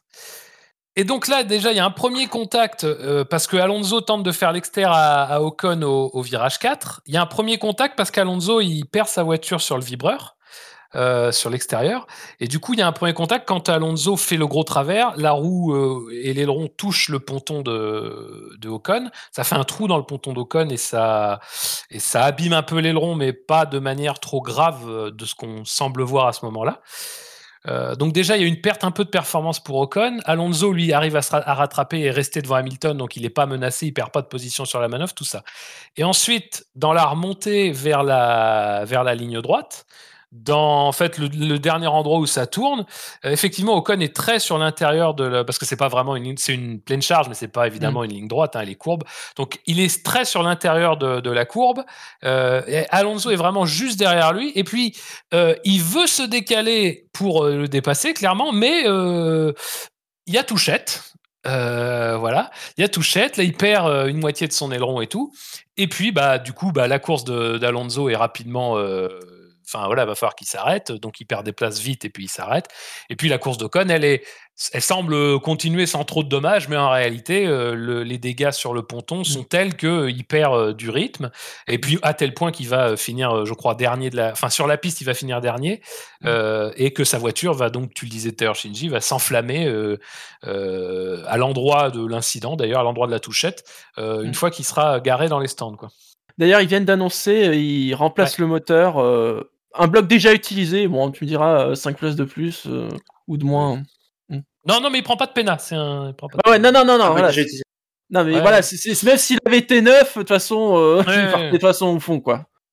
Mais voilà. Alors après, euh, j'ai été objectif dans mon résumé. Oui, t'as présenté les faits. Maintenant, qu'est-ce qui branle voilà. Qu'est-ce qui branle? Mais. Mais non, Voilà, mais il y, a- là, on est là- dans la il y a- section hors fait. il y a 5 mètres, mais il y a 5 mètres à droite, quoi. Enfin, euh, mais mais, mais c'est mais c'est à peu près comme le comme le truc avec Stroll, quoi. Enfin, même si Stroll le décalage était là, c'est pire encore. C'est-à-dire que là, euh, bah, euh, enfin, Bah, il, vient, il vient se tanker, quoi. là, il y a, il y a un moment, il faut se décaler une fois que t'es euh, une fois que t'es dans le diffuseur. Ou alors peut-être qu'il y, a- il y a un problème spatialement de de, de, de, de de localisation spatiale sur la piste. Mais moi, je vois que ça, quoi. Enfin, ou alors il a fait exprès. Ou alors vraiment, il voulait, euh, il voulait, euh, il voulait. euh, je, je, je pense pas, mais mais mais mais j'ai pas d'explication rationnelle sur le fait qu'ils qu'ils prennent pas plus de marche quoi. Enfin, ils sont 6 et 7, c'est son son équipier. Ils sont dans une bataille au championnat avec avec McLaren qui est importante. Euh, c'est pas le moment de, de gâcher la course de tout le monde et c'est ce qui se passe quoi parce que là ils vont partir euh, 17 et 18. Enfin, c'est, c'est, c'est, ça va être dur. Ça va être dur de, de remonter. Que- qu'est- Qu'est-ce qui, qu'est-ce qui lui passe par la tête? Enfin, moi, je- moi, je comprends pas. Et en plus, derrière, bon, bah, c'est Alonso, donc il ouvre, il ouvre sa gueule de 8 mètres de. 8 Ah, mètres là. de, de- de- Alors là, ouais, les, les- les déclarations après, euh, elle va être longue, hein, la dernière semaine, hein, chez Alors, Alpine. Hein. Moi, je veux bien Sûr. qu'Ocon soit un pilote agressif en piste, mais là, euh, il a rien fait non plus de d'hyper. euh, en tout cas, dans cette ligne, dans cette remontée euh, dans la dans, dans la ligne des stands, euh, Alonso, euh, c'est entièrement sa faute, quoi. Et puis après, euh, qui ça finit toujours mal avec Alonso. C'est quand même c'est quand même bizarre, quoi. Enfin, euh, c'est quand même un truc euh, inexplicable. Moi, là-dessus, alors c'est purement spéculatif, mais le, pourquoi de. Je, je pense pas qu'il le fasse exprès quand même, mais pour moi, il le faisait volontairement le plus tard possible. Parce que Alonso, il a un sacré melon, et Alonso, c'est un peu un bully euh, sur la piste. Et euh, là, il a été échauffé au, virage 4, le fait que Ocon euh, le laisse pas passer ou lui laisse pas beaucoup de place, et que lui, il soit un peu gaufré sur le, sur le vibreur et la perde un peu. Et euh, il s'est dit, oh, je vais faire un dépassement, je lui laisse un centimètre de marge, euh, euh, je vais le bolos, et c'est pas passé. Et Alonso, il a déjà fait ça, il a déjà fait ses coups de, quand il est pas content, il fait des dépassements où il y a aucune marge, voire il fout un peu les autres dehors. Pendant 15 ans de carrière, on lui a quasiment jamais rien dit à chaque fois. Et euh, là, il s'est fait piéger. À l'aspi, je pense qu'il y a la- l'aspi qui est plus forte que prévu, il veut se décaler tard, et en fait, euh, bah, quand tu prévois 5 cm de marge et que tu te trompes de 10 cm, bah, tu tapes l'autre voiture. Ouais, je suis, moi, pour moi, c'est exactement ça. C'est exactement ça. D'ailleurs, il le continue un peu sur sa petite truc de, de, de, de, comment dire, d'intimidation, parce que même quand il a perdu son élan et qu'il est clair qu'il a perdu un gros morceau et tout, il va quand même continuer après à venir coller euh, Ocon le plus possible dans le virage 1 pour lui dire ah tu vois, euh, j'ai pas apprécié le virage 4. Et moi, je veux quand même revenir sur le virage 4 parce que évidemment, je pense que tout part de là. Mais le truc, c'est que dans le virage 4, Ocon, donc, il est aspiré par deux voitures avant ça dans la ligne droite. En fait, Ocon, il se retrouve face à un choix qui n'en est pas vraiment un. C'est-à-dire, soit Ocon, il va, le, son seul moyen de conserver la vitesse qu'il a dans la ligne droite, et du coup, et il est obligé de faire ça. Il il va évidemment pas ralentir. C'est sa seconde option, mais il va évidemment pas ralentir. On est dans un départ, on est dans une ligne droite. Si tu ralentis, tu vas te faire passer par plusieurs voitures. Ça n'a aucun sens. Mais en fait, il se retrouve dans une position où, pour conserver sa vitesse, sa seule opportunité, c'est de se placer complètement à l'intérieur euh, du prochain virage, du virage 4. Du coup, il est, parce que du, coup, de l'autre côté de la piste, il y a les deux voitures en lutte, il y a la McLaren la Ferrari. Donc, du coup, il est obligé de se mettre dans cette position-là s'il veut pas perdre la piste, s'il veut pas perdre la place. Maintenant, il peut pas faire de dépassement sur les deux devant lui. Donc, ce qui se passe, c'est qu'il est sur une trajectoire vraiment très, très intérieure au virage 4. En fait, il est en position de se faire dépasser par Alonso. Alonso, c'est logique, il tente l'extérieur. Mais le truc, c'est qu'Alonso, alors que Ocon n'a vraiment pas, il est vraiment pas agressif. hein, Là, je veux insister là-dessus. Ocon, il est vraiment pas agressif. Il a une trajectoire très très intérieure. Ça veut dire que il est mal placé. Ça voudrait dire que techniquement, il est, on peut s'attendre en fait à ce qu'il ait une trajectoire très extérieure en sortie justement.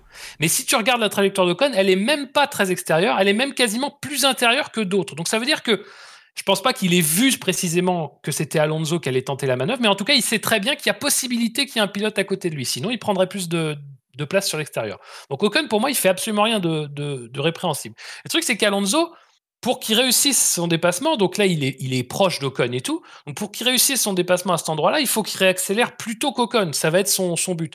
Mais le truc, c'est qu'au moment où il va réaccélérer, l'Alpine est un peu trop rigide sur la position où il se situe sur la piste. Du coup, il a une petite instabilité et il peut pas réaccélérer exactement comme il veut. Ce qui se passe, c'est qu'il réaccélère en fait très fort quand il est sur le vibreur. Et c'est pour ça qu'il perd sa voiture. C'est pas parce que Ocon le pousse, c'est parce que lui, quand il réaccélère pour essayer de, de, de faire son dépassement, eh ben, il accélère sur une partie où ben, il va perdre la voiture. D'ailleurs, on le voit parce que euh, le volant est stable, il n'y a pas de problème. C'est juste qu'au moment où il accélère, il est sur le vibreur et enfin, il ne peut pas le faire.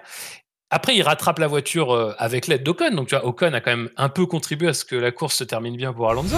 Mais, mais finalement, euh, en fait, Alonso, le, le- le micro, la micro-instabilité qui l'a empêché de réaccélérer tôt, c'est ça qui, en fait, crée toute la situation parce que ça ne lui permet pas de doubler Ocon à ce moment-là.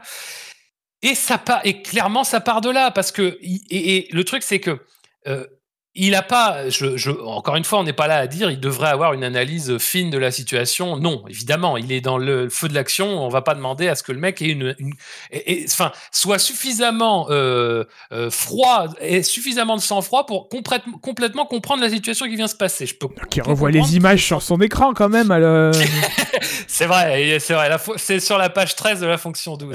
mais, euh, mais non, mais en fait, ça d'accord. Mais le truc, c'est qu'après, derrière, il voit rouge. Et comme tu dis, je pense qu'il tente de, une manœuvre d'intimidation. Il ne veut pas seulement dépasser Ocon, ce qui, sincèrement, dans la position dans laquelle il est, on n'a même pas entamé la partie droite de la piste, vraiment la partie droite, qu'il est déjà en position où il est clair qu'il va le dépasser. Donc pourquoi en fait ne pas prendre ces, ces, ces 5, ces, enfin, cette- ces 30 cm de marge euh, que d'autres ont fait, qu'on, enfin, que de tout temps des pilotes ont pris à cet endroit Interlagos. Alors je veux bien qu'il essaie de par- peut-être essayer de parcourir moins de distance, mais enfin là quand même c'est un peu exagéré.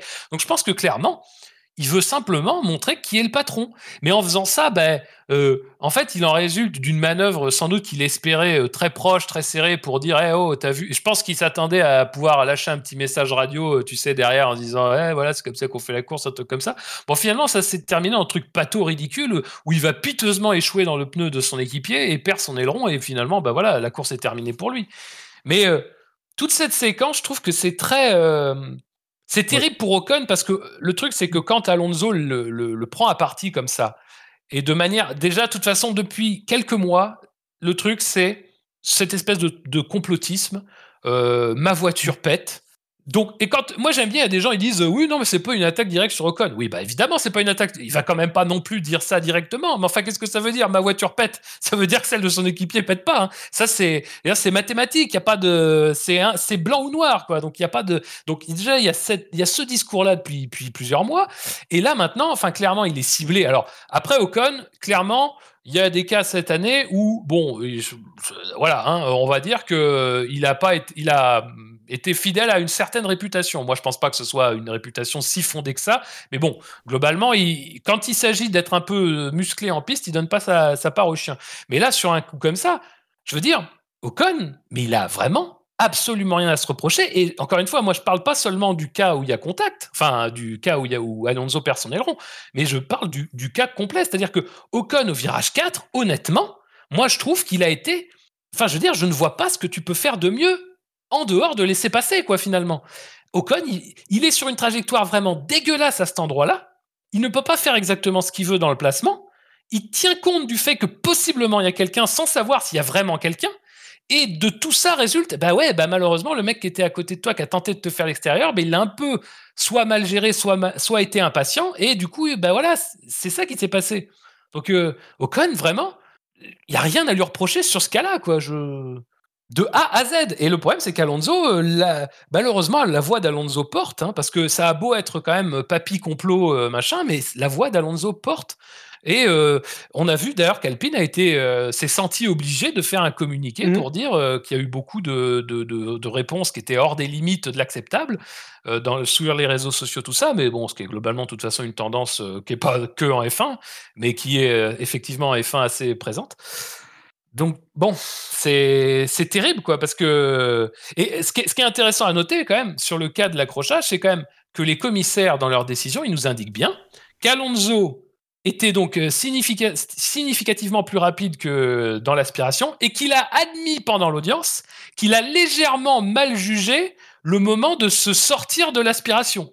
Donc, vous voyez, c'est- faut, faut quand même aussi, moi, c'est un truc que je veux dire sur Alonso, c'est-à-dire que Alonso, c'est pas seulement un communicant, c'est aussi, c'est aussi un, pilote hypocrite aussi. C'est-à-dire que c'est pas le seul, mais il est hypocrite parce que sa manière de communiquer tout du long après l'incident, ça a été de t'expliquer que c'était pas de sa faute, c'était forcément de la faute d'Ocon.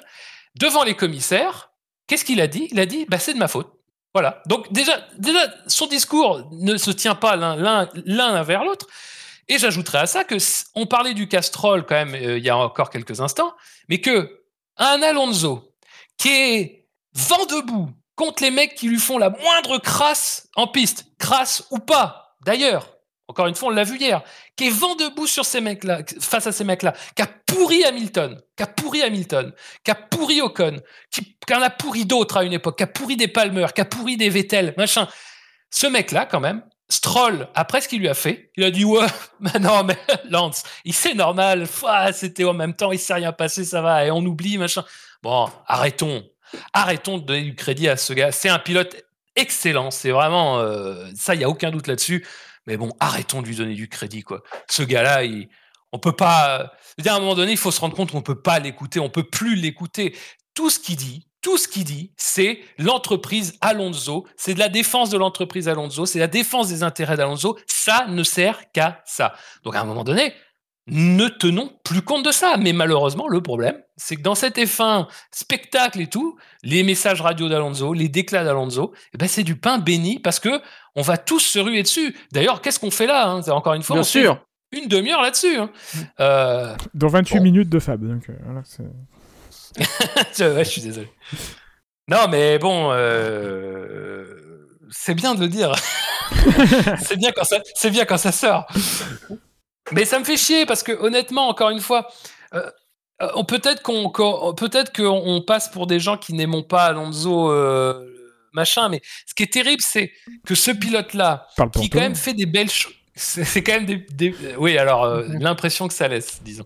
Ce pilote là qui fait des belles choses par ailleurs qui est capable toujours encore une fois on le dit à chaque fois mais qui est capable de tirer le meilleur parti de tout son mat- de tout son matériel quel que soit son niveau. Ce pilote là qui finalement à son âge arrive à faire à être performant toujours machin, machin. ce pilote là je suis désolé mais euh, parce que il a fait des choix de carrière et il a pris certaines décisions dans sa vie, ben, malheureusement, il est cantonné à des équipes qui ne sont pas capables de lui donner des voitures pour se battre pour la victoire. Du coup, il se retrouve dans des luttes où il devrait pas être, des luttes pour des, pour des top 10, pour des top 5 éventuellement. Et malheureusement, on ne parce que il y a tout un tas de trucs qui tournent autour de lui, on ne peut pas parler sereinement d'Alonso, quoi. Je veux dire, je suis désolé, mais c'est terrible, quoi. Et euh, c'est c'est un regret parce qu'on aimerait quand même se dire, euh, on aimerait parler du sportif, on aimerait parler de ses performances en piste, mais il ne, il passe son temps, dès que la situation tourne à son désavantage, à se répandre en communication euh, et en action parfois qui dépassent les bornes, quoi. À un moment Mais- donné, pff, Mais il n'y a pas de hasard après. Hein. Euh, il se retrouve aussi dans des écuries moins Ouais, performantes que le top, le top team. Mhm. Ça fait partie du package. Hein. Euh, pourquoi pourquoi n'est-il pas chez Red Bull, chez Ferrari ou chez, euh, ou chez Mercedes? Bah, euh, il n'y a pas de fumée sans feu, il n'y a pas de hasard. S'il n'y est pas, c'est que, les, c'est que les gens ne le veulent pas, c'est que les décideurs de ces écuries ne les veulent pas. Et pourquoi ne le veulent-ils pas? C'est pas un team player, il défend euh, le- l'entreprise Alonso, comme tu l'as dit, euh, alors que la F1, c'est un sport d'équipe. C'est un, effectivement, le pilote est peut-être la partie c'est la partie en tout cas la plus visible, c'est une partie très importante. Si tu as un mauvais pilote, tout, tout le développement de ta voiture, tout, euh, tout, s'écroule si le, pilote fait de la merde. C'est le dernier maillon de la chaîne, mais ce n'est que le dernier maillon d'une chaîne importante. Et, quand on prend le monde sportif en général, c'est le sport d'équipe le plus compliqué. Les équipes sont des mastodontes énormes. Il y a 1000 personnes chez Mercedes rien pour la partie euh, écurie, sans, par- sans parler de la partie moteur, sans parler des fournisseurs qui, euh, qui, euh, qui rentrent dans, dans la chaîne de production des, des voitures, dans le travail intellectuel de, de conception. Il n'y a pas de sport comme ça, et c'est ce qui, en tout cas moi, c'est ce qui fait la, la- beauté de ce sport, c'est ce, travail collaboratif. Si en bout de chaîne, t'as un mec qui pense qu'à sa gueule, ça ne peut pas fonctionner. Ça, ça, ça, ça fonctionne avec des limites. Euh, ça a fonctionné un temps euh, dans des circonstances, euh, dans des circonstances particulières. Ça fonctionne ponctuellement, mais sur la durée, ça ne peut pas fonctionner comme, euh, comme ça a fonctionné avec Mercedes pendant, et Hamilton pendant des années, avec Schumacher et Ferrari, ou, d'autres dominations du, du, sport. Ça n'a qu'un temps, parce qu'au bout d'un moment, au bout d'un moment, ça a des conséquences de ne penser qu'à soi et de ne pas jouer le jeu d'équipe. Très bien, messieurs. Oui, Voilà, peut-être, non? c'est bientôt l'hiver. rajouter Il est rhabillé. Juste Il a été rhabillé, ouais. un, un- un petit truc euh, par rapport à Fab, ce qu'il ce qu'il disait sur le fait que des personnes peuvent avoir l'impression qu'on n'aime pas Alonso ou quoi que ce soit. Moi, je, veux- je veux juste être très clair, je n'aime pas Alonso. Mais il y, a- il y a des raisons après, c'est pas, tu vois, c'est pas euh, genre une. euh, puis bon, Oui, euh, non, mais- dans l'absolu, Ah, bon, Alonso, pas Alonso, c'est, il y en a- bientôt il sera plus en F1, euh, on, sera, nous- on sera encore là, nous.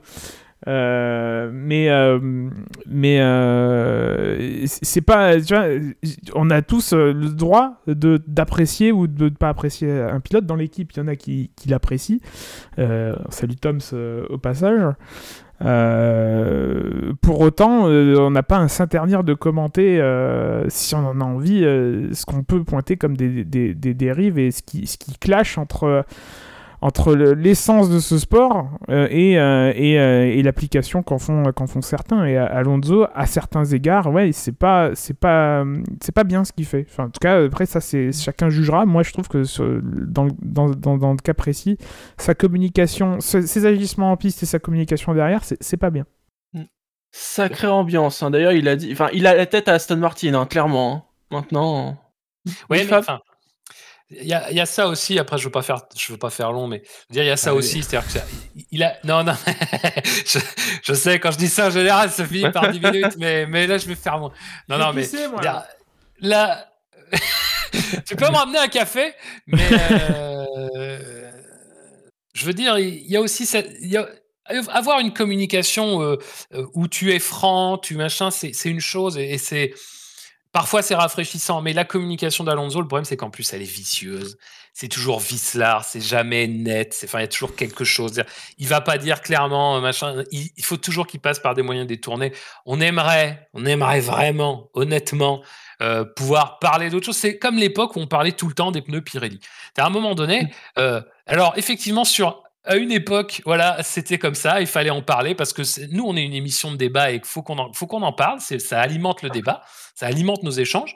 Mais euh, au bout d'un moment, c'est usant de tout le temps en fait parler des mêmes choses et finalement de retomber sur les mêmes conclusions finalement. Et quand on parle d'Alonso, c'est malheureux, mais le, le tour d'hier et, et- et le reste autour de ça, euh, ben, c'est toujours pareil, c'est toujours le même Alonso. Et moi, ce qui m'amuse à chaque fois, c'est que toujours c'est pareil, c'est toujours ce même j'ai changé, il a changé, machin. Mais tu sais, même lui ne le dit pas qu'il a changé. En réalité, c'est que des gens le disent pour lui parce que finalement, il agit, il agit différemment un temps. Et puis à un moment donné, quand c'est fini, quand ça ne marche plus, eh ben il agit comme il agit tout le temps. Et, et, et, et l'année dernière, moi j'étais le premier à dire, bah, je l'ai trouvé vachement calme, je l'ai trouvé machin. Mais en même temps, sur certaines situations, comme par exemple le, le- la Russie, par exemple, le fameux cas où il avait coupé le virage ou machin, ben, on avait quand même pressenti qu'il y avait un petit que si on grattait un peu le vernis, il y avait toujours un peu le même Alonso qui était toujours là et voilà. Et après, c'est quelqu'un qui a 40 ans, c'est quelqu'un qui a une grande carrière malgré. Enfin, il a deux titres de champion du monde, il a deux victoires au Mans, il a des participations à Indy 500, il a des participations au Dakar. C'est pas, c'est un sportif accompli très largement. Mais euh, il a 40 balais et c'est pas. Et quand il avait déjà 30 ans, on disait qu'il répétait les mêmes schémas. Bah voilà, à 40 ans, il y a, pas de. Il y a quand même des chances que ça ne ça soit pas différent, quoi. En conclusion, roule et ferme-la. Mais bon, après, ça, c'est. Bon, nous, on est un peu obligés parce que parce que parce qu'on fait des émissions et qu'on doit commenter ce qu'il ce qu'il dit. Euh, mais euh, protégez-vous de discours euh, si vous voulez pas en entendre. D'ailleurs, c'est- Oui, oui. vous vous n'êtes pas obligé d'écouter les parties de, sur euh, les pilotes X et Y quand on en parle aussi. Protégez-vous de, de discours que vous n'avez pas envie d'entendre. C'est aussi.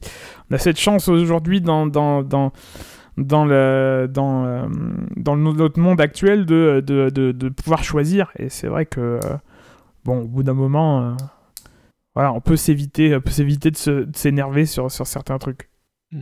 Messieurs, pour conclure cette émission, un petit point, un petit pronostic sur la course.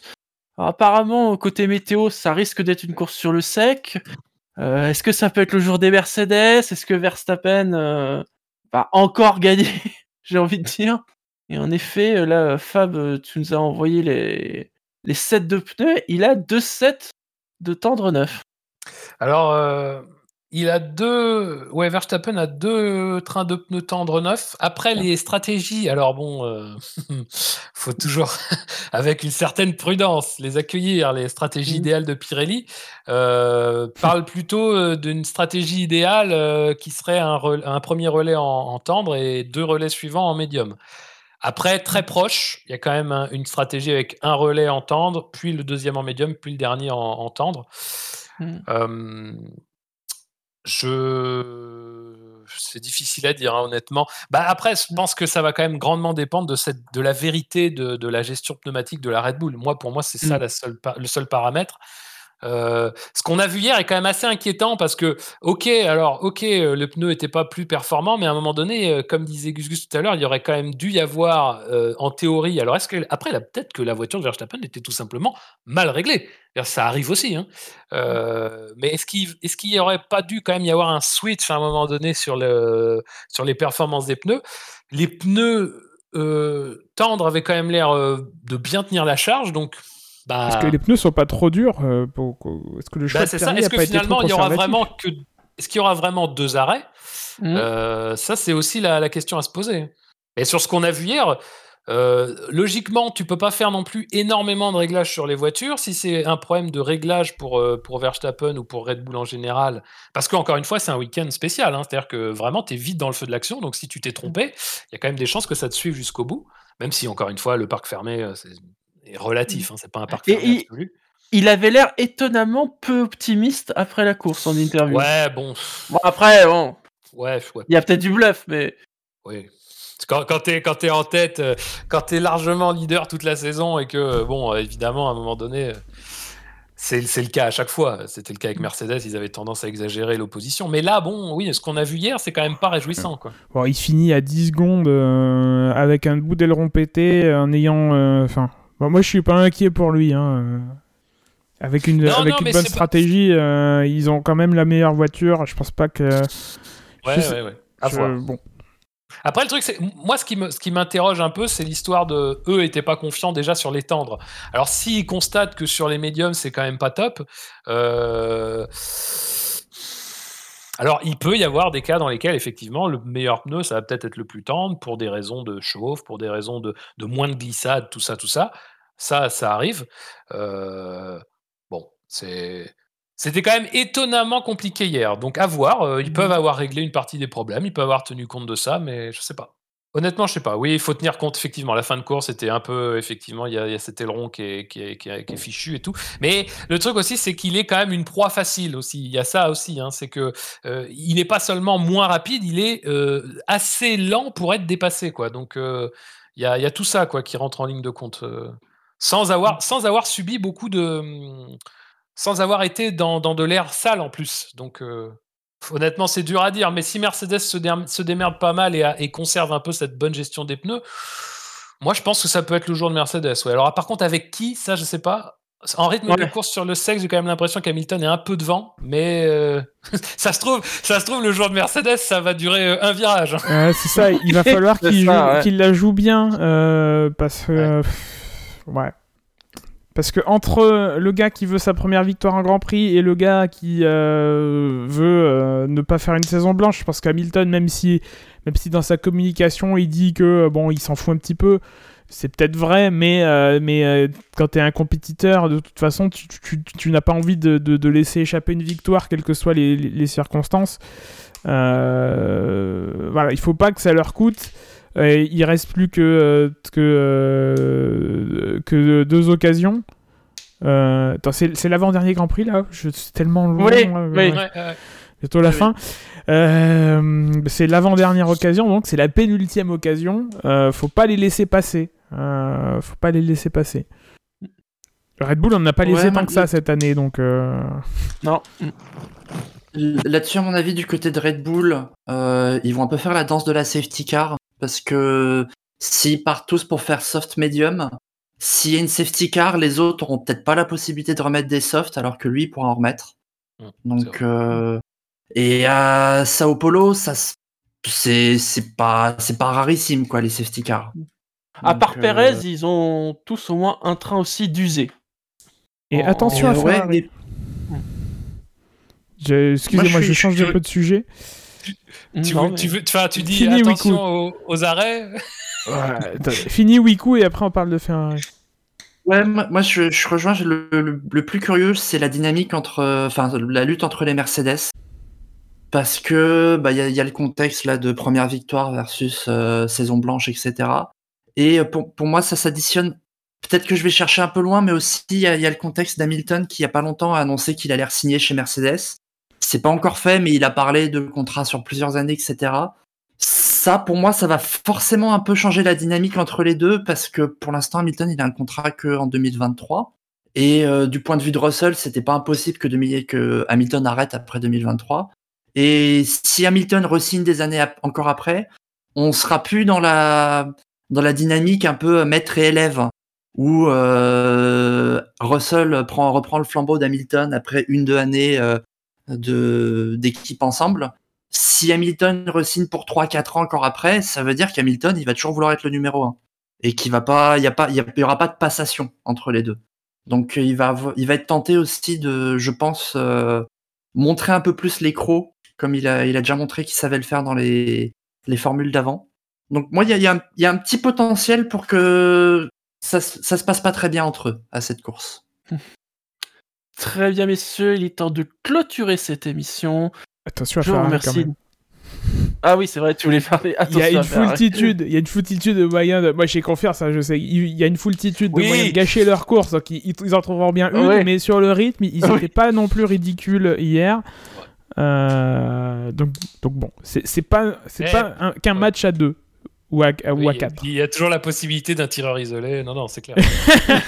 on peut pas. Non, non, on peut pas. Un loup solitaire oui, oui, oui, qui agit seul. bien sûr. Allez, merci messieurs de m'avoir accompagné.